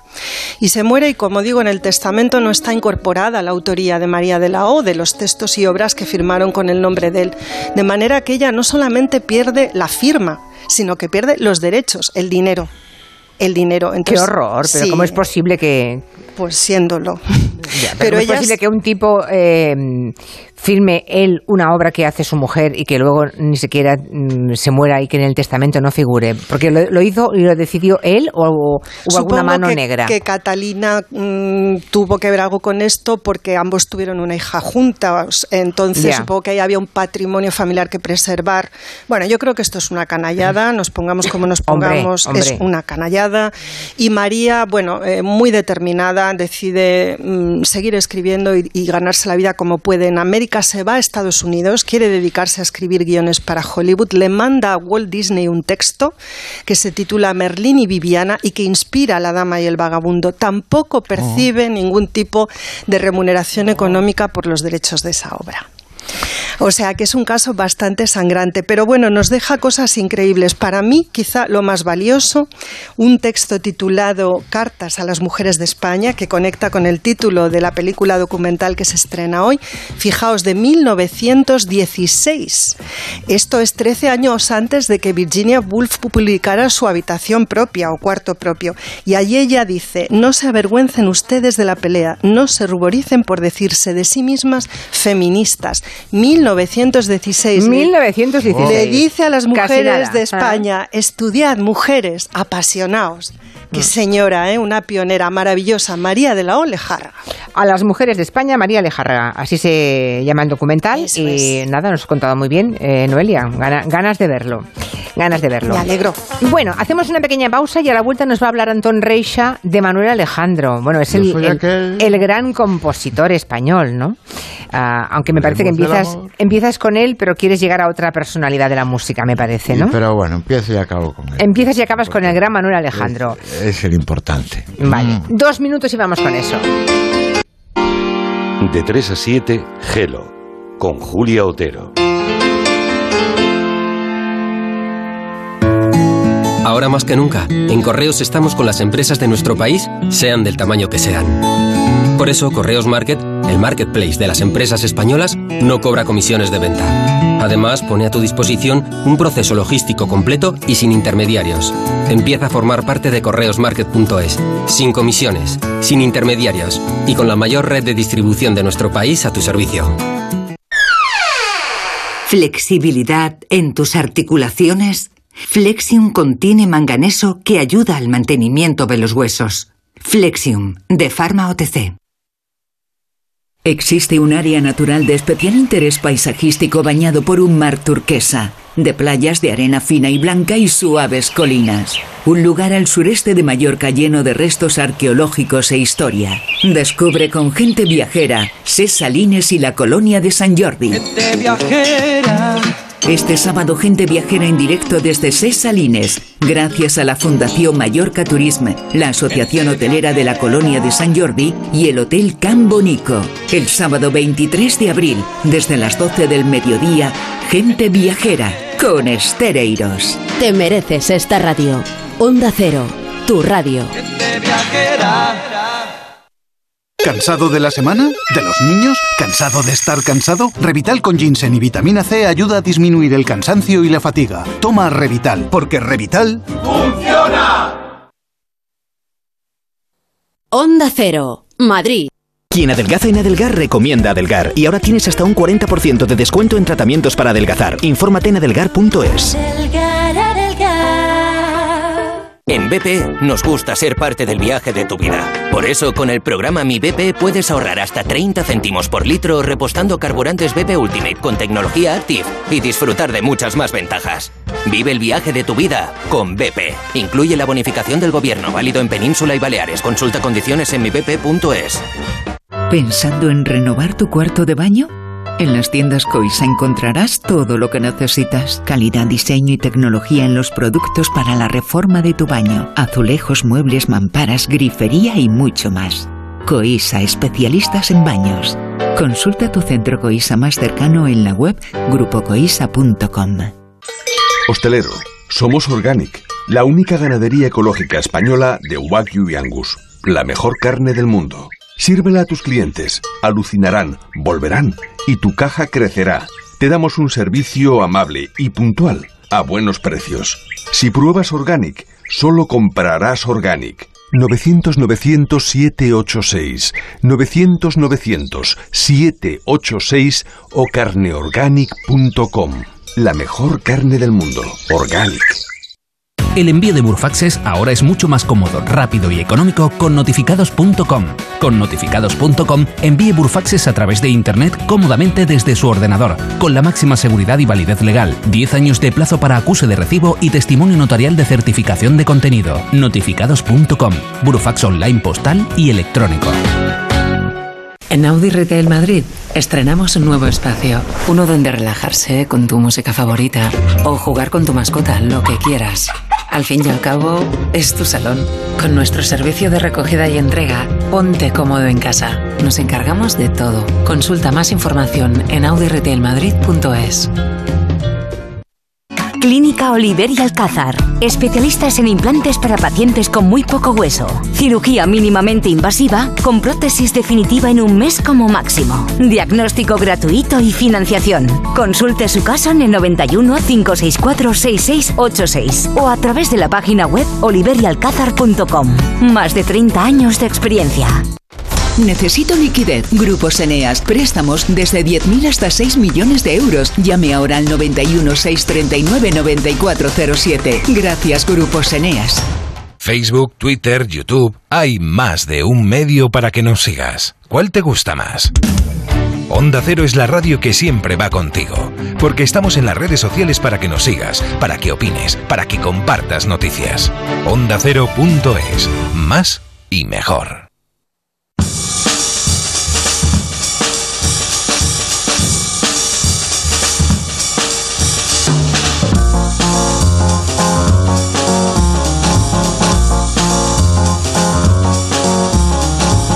En Onda Cero, Julia en la Onda, con Julia Otero. A las 6 y 33 minutos, una hora menos en Canarias, estoy diciendo una cosa fatal para hacer radio, que es comer frutos secos. O sea, nunca comáis frutos secos No lo hagas, no cuando tengáis que hablar por la radio. Son muy energéticos, a esta hora de la merienda son fundamentales cuando alguien ha comido a las 12 del mediodía, pero es que luego no te dejan hablar. Pero bueno, como Y va, va- afrodisíacos, Julia, son afrodisíacos. Ah, pues ya ahora entiendo algunas cosas que no estaba entendiendo últimamente. Oye, ¿habéis... ¿no paras de comer almendras o qué te pasa, no, Noelia? pues que yo, mm, bueno, no paro de comer almendras, es una manera de decirlo. Ya, ya. Eh, Qué eh, bien. No, que no encuentro anacardos. Oye, están agotados los anacardos en Madrid. Eh, ¿Tenéis este problema en Barcelona o Pero en Vigo? ¿Crudos o salados? No, de ¿Crudos los crudos, no, no, de los Ah. No fritos estoy al esos raros, no, pero No los crudos, tanto. que yo me Ah. pongo bastante cieguilla y también os diré que son muy afrodisíacos. Ya, ya. se han acabado. Y Bueno, esto pero me preocupa. con lo que estás Hay que diciendo, solucionarlo. con lo que estás diciendo ahora mismo que son afrodisíacos, ahora sí que se acaban en toda España ya. Verás. agotan. Pues fantástico. Nos lo sacan de las manos. Pues no importa, muy bien. Bueno, hoy nos quiere hablar Antón Reixa de una figura muy grande de la música española, al que además supongo que conocerías en la Sí. etapa en la que fuiste presidente de la Sociedad General de Autores, ¿no, Antón? Sí, bueno, fue una época aciaga, pero yo enseguida me inventé una barricada para soportar aquel ambiente de sordidez y mediocridad. Caray. Y yo que, que una de las canciones por las que más eh, recaudé, que es una canción que se llama Más vale ser punky que maricón de playa, fíjate. Sí. Pues resulta que me di cuenta que donde estaban los grandes artistas de, en las GAE, pues eran dentro de eso que se llama música ligera. Entonces, yo que llevaré para toda la vida el recuerdo grabado pues de haber conocido a Ramón y a Manolo del dúo dinámico, el recuerdo de Perales, que es una persona extraordinaria, es Sí, un tipo sí lo es, apacible. Serrat es maravilloso, o sea. Serrat es para comérselo con pan. Y Alberto Cortés, por ejemplo, y hay una, un recuerdo especial para Manuel Alejandro. De estos días se ha hablado mucho de él, aquí en el programa lo habéis hecho. Mm. Hizo una, ha hecho una cosa Manuel Alejandro estas semanas insólita, que fue interpretar él mismo al piano sus, su repertorio, que es inmenso, es el, el- el- han vendido millones de discos y es, nunca se, se habla mucho del maestro Rodrigo, que es cierto que es un gran recaudador de derechos de autor, pero Manuel Alejandro le va, le va a la zaga. Y Manuel Alejandro me vino a ver, me vino a ver allí a mi despacho de, de presidente. Él venía por un asunto económico que yo no tenía ni, ni, ni, ni que pensarlo, pues ya te digo que Manuel Alejandro es el, uno de los mayores recaudadores de Sky, pero yo trataba como fuera de retenerlo y de hablarle, de preguntarle, hablarle de cosas y todo eso. Allí fue donde pues me contó, por ejemplo, que, que, que, que es cierto que él- lo ha dicho también estos días, que él tiene una gran formación clásica, él fue un concertista eh, frustrado, por eso derivó a la canción ligera, pero que sigue teniendo en su subconsciente las grandes melodías de los maestros de Händel, de Bach, de Beethoven. Y dice que él, fíjate lo que es la humildad, dice que reconoce que de alguna forma plagia esas melodías y eso es lo que le ha hecho hacer, fabricar y crear tantos éxitos como han salido de- del genio de, de Manuel Alejandro. Manuel Alejandro es un tipo elegante, es un gentleman. A mí me recuerdo perfectamente el día, era un día de sol, de verano.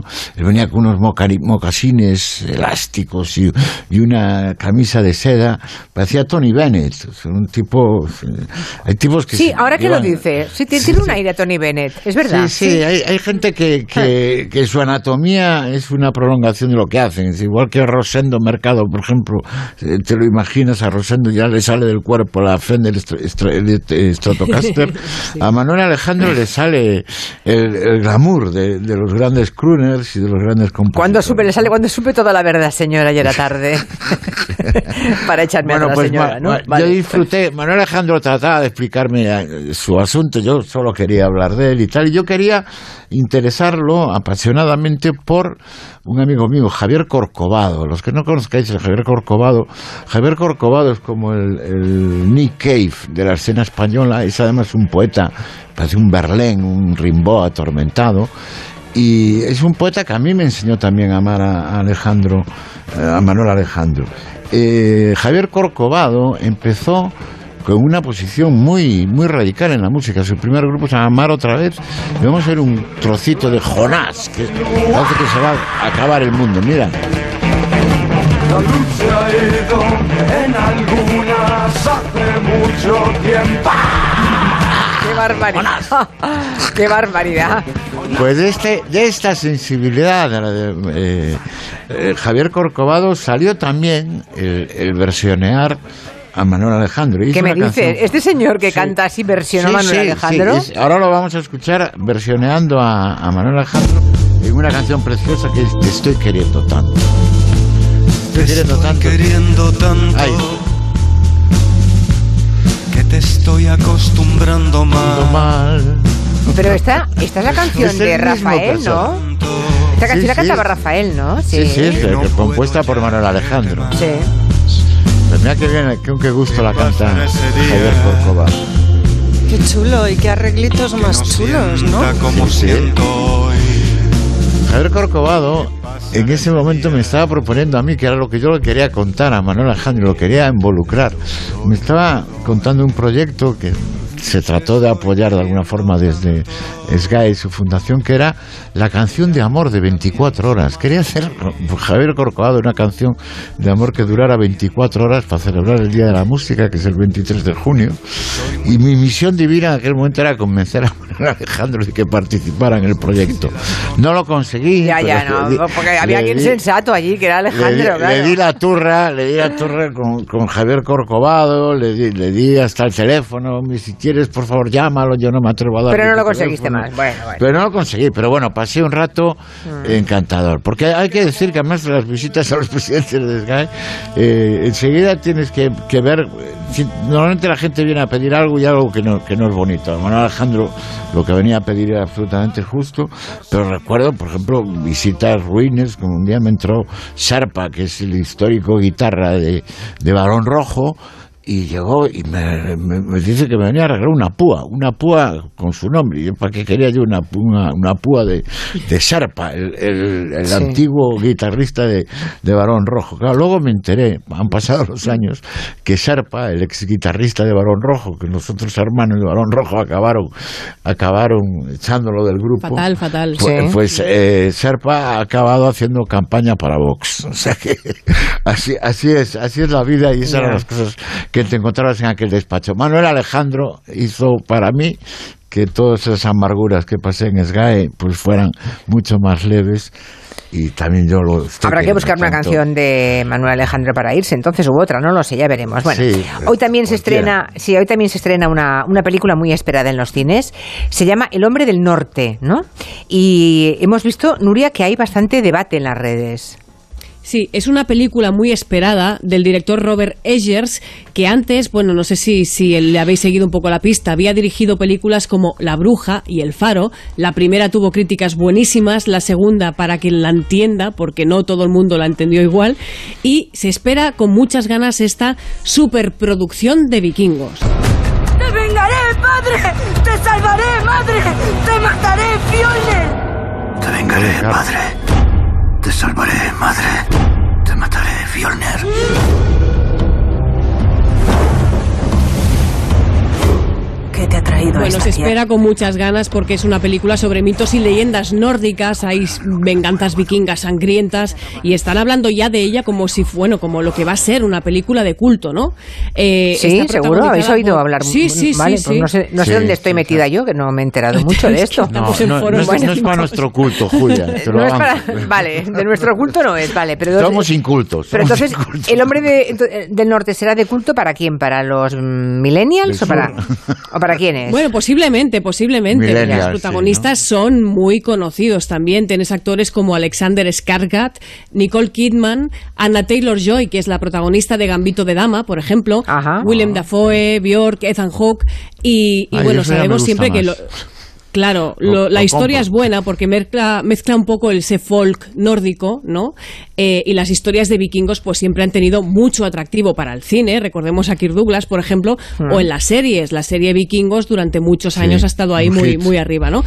Lo que pasa es que la polémica viene porque hay mucha gente que discutía, gente del cine también, que discutía esta semana sobre si una película que está pensada para grandes pantallas de cine va a tener el arrastre de público necesario, pues porque no es una película de Marvel ni de superhéroes. Y se discutía sobre todo eh, la preocupación de, de- de que se ha cambiado un poco los hábitos y el consumo de la gente que no va al cine igual que antes de la pandemia no se ha conseguido todavía restablecer ese público, ¿no?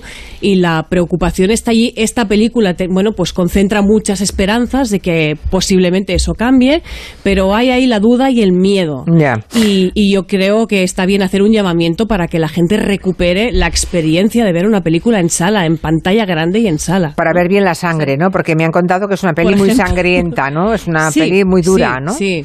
Bueno, pero también con mucho paisaje, que tampoco está mal. ¿no? Ya, Es- ya, ya. Paisajes y vísceras, vale, está bien, me has convencido. Bueno, la experiencia, la experiencia No, en está cualquier bien. caso de, de- de ir al cine siempre Mm. hay que recuperarla y hay que incentivar a la gente a que recuerde lo que era ir al cine, por favor.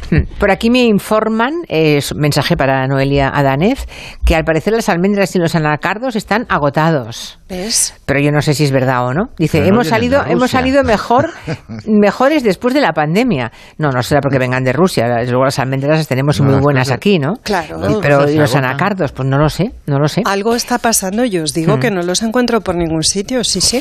Nos dice nuestro oyente en Gran Bretaña, Jorge Auñón, que él ya ha visto The Northman, El hombre del norte, y Sí. que es buena, pero desde luego no es para todos los gustos. Bueno, como todas las películas. ya, ¿no? bueno, sí, Siempre sí. Sí, pero cuando dicen esto nunca sé qué público. quiere, nunca sé qué quieren decir porque son- exactamente. No son sé si hablan de mí o no, ¿sabes? Entonces tengo No, las pues esas dudas. cosas son interesantes. Cuando hay polémicas que algo tiene. Ya, ya, ya. Vale, Sí, vale. Bueno, eh, oye, Antón, ¿tú no querías contarnos una historia vinculada a un proyecto de televisión? Porque, No sé- no desde si luego, levantar, conseguir un, un proyecto en, en televisión o que, que se haga una serie Bueno, lo- no lo- es lo nada cuento- fácil, ¿eh? Lo, lo cuento muy rápidamente porque quiero hacer otra transgresión, pero os voy a hablar, de, es- no es un problema personal, yo me gustaría que se solidarizara mucha gente.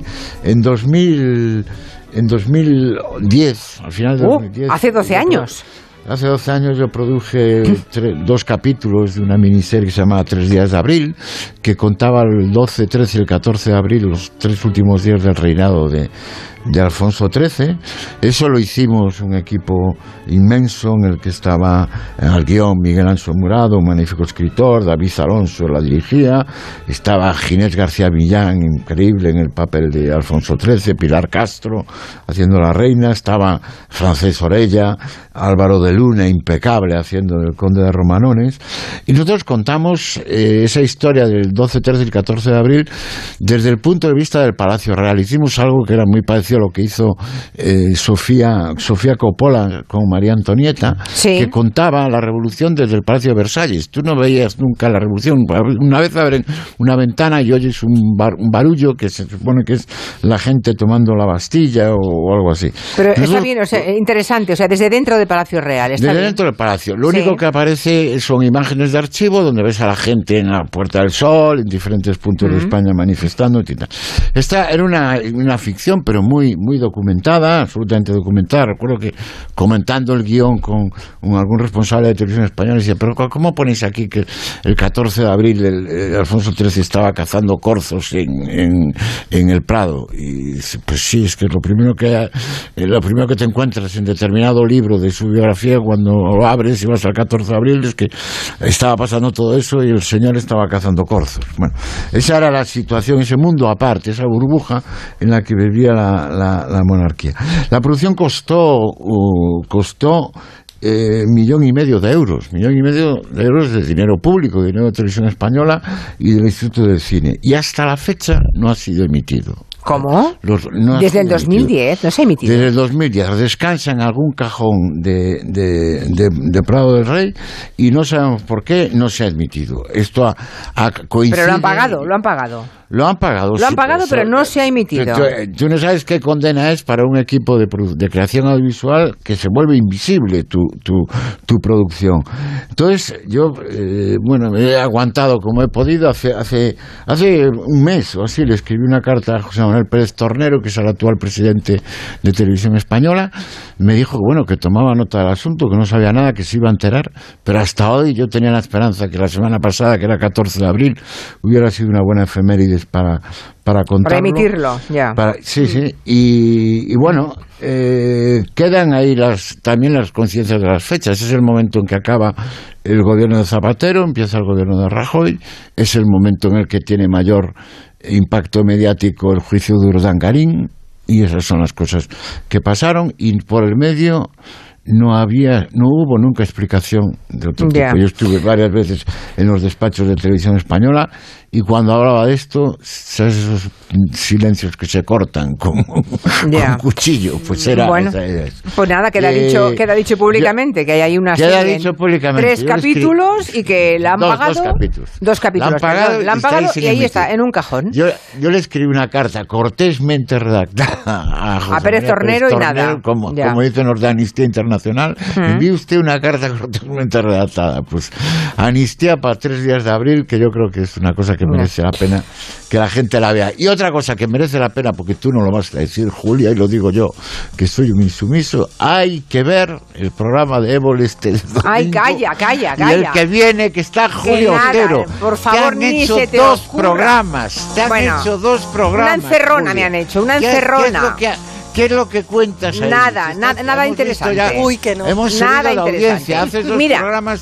No, mira, mira volamos, que Hay un volamos. mensaje de Ana Cardos. Escucha, escucha. Eh, me llamo Vicente, llamo de la zona de Valencia y trabajo para una empresa muy potente de frutos secos que se llama Fruit Ravich. Está en todo el territorio nacional y estoy vendiendo anacardos, almendras de todo tipo durante todo el día y no falta nada. En serio, ¿eh? no falta nada, ni hay previsión de que vaya a faltar. No, me quedo mucho más tranquila. Muchísimas gracias por llamar. Pues debe haber un, de- Anacardos. un desabastecimiento en Eres mi tú zona. que te estás comiendo todo tu Me estoy barrio. comiendo todo lo de mi barrio. claro, Debo claro, parar. claro. Debo Pero es- parar. Es curioso porque mira, mira por dónde. Igual hemos conseguido que después de esta charlita hablando de anacardos y de frutos secos y de avellanas y nueces y almendras, igual los oyentes dicen, ay, pues mira, me apetece, voy a comprarme un- unos gramitos de almendras, una, una Pues bolsita son de nueces. maravillosos, son maravillosos. Los frutos secos son maravillosos para la salud y para fíjense, todo. Fíjense, Son ahora, afrodisíacos. ¿qué ahora voy a hacer voy, voy a hacer una cosa patriótica de las que a mí me gustan, de esa manera de hacer patria que es como yo lo interpreto. Miren que sea españoles, ¿vale? Miren la etiqueta que les ponga made ¿no? que está producido en nuestro país. No tengo nada en contra de lo que hagan los chinos, pobres, ¿eh? Pero no sé, está bien. Yo intento siempre que esos buenos productos, hay frutos secos maravillosos en España, como ocurre con la miel. Yo hay productos que no, es que no perdono, ¿eh? Miro, como no sea hecho, fabricado, producido en España, es que no los quiero. No lo quiero. Así que, mm, mira, si hemos conseguido que hoy se vendan unos cuantos kilitos más de almendras y de nueces, pues bien está. Vale, eh, pues llegamos al final. Eh, sí, a la- exacto, para la saca, para la saca de los buenos productores, de los productores de nuestro país. ¿Con qué canción nos podemos ir, Nuria Torreblanca? ¿Qué te parece eh, si recordamos y celebramos con Iggy Pop su 75 aniversario? 75. Sí. 70. Ayer este señor, 75 años, y yo creo que The Passenger es una canción tan de fin de semana, tan de irse bailando y salir del Comanche Ah. con alegría y con ganas. ¿Qué os parece? Me parece muy bien. cuerpo. Aprovecho- medio cuerpo. Aprovecho para contar. Escucha esto, Anton Reixa. Dice a un oyente, Joel, que a Pedro Olea le pasó exactamente lo mismo con una película que hizo sobre el general Mola, que también, bueno, hizo una película, pero que nunca se llegó a emitir. Pues suelta el mismo aroma. Pero esto no. Sí, huele parecido. Sí, huele parecido. Porque además todo cogea del mismo lado, ¿no? Sí, ¿Es que sí? sí, sí. Ah, Siempre fíjate. cojeamos de ese mismo lugar. Fíjate. Y mira que han pasado años, ¿eh? Bueno, pues The nada. Crown, ¿Te imaginas de Crown en España? Oye, ¿esta canción no ha salido en un montón de anuncios, Nuria? Buf, cada Es que sí, año sale sí. al menos en 10 anuncios de televisión, por Ya. lo menos. Sí, sí, es un Iguana. clásico. Iguana. Sí, directo es terrible la iguana, es lo mejor que hay. Pero felicidades, Siggy, ¿no? Este sí que come almendras y nueces. Se come todo. Bueno, pues aprovechamos esta música para despedirnos. Ojalá mañana ese día pletórico con el que sueñan pues todas las librerías, las pequeñitas, las diminutas, las medianas, las grandes y las editoriales y por supuesto los autores sea el día que tienen soñado. Es un día de encuentro eh, en que los autores lo pasan bien, son días duros para ellos, pero también es verdad que contactan, contactan directamente y miran a los ojos de sus lectores y yo no conozco ningún buen escritor que no haya gozado en una jornada en la que uno detrás de otro puede intercambiar impresiones y ver la ilusión que despierta su obra en los ojos de, de los lectores que tienen ahí al lado, ¿no? Así que que sea un día pletórico y feliz, aunque llueva, que sea un día luminoso, la luz no siempre viene de arriba, a veces hay que buscarla dentro, ¿verdad? Que compren todas las rosas del mundo y que pasen un muy buen fin de semana. Antón, hasta el próximo viernes. Un beso. Noelia, adiós. Adiós. Nuria Torreblanca. ¿Cómo ves lo del bicho? Adiós. ¿Lo, verás, ¿Lo ves bien El- para el lunes o no? Yo lo veo un poco lejos ya, se está alejando de mí, por Vale, suerte. vale. Bueno, aquí te esperamos con los brazos abiertos. Besos para todos los que estén todavía confinados con un bicho parecido al de, al de Nuria, con la COVID. Y ánimo, que esto se pasa. Y hasta el próximo lunes. Un beso a todos.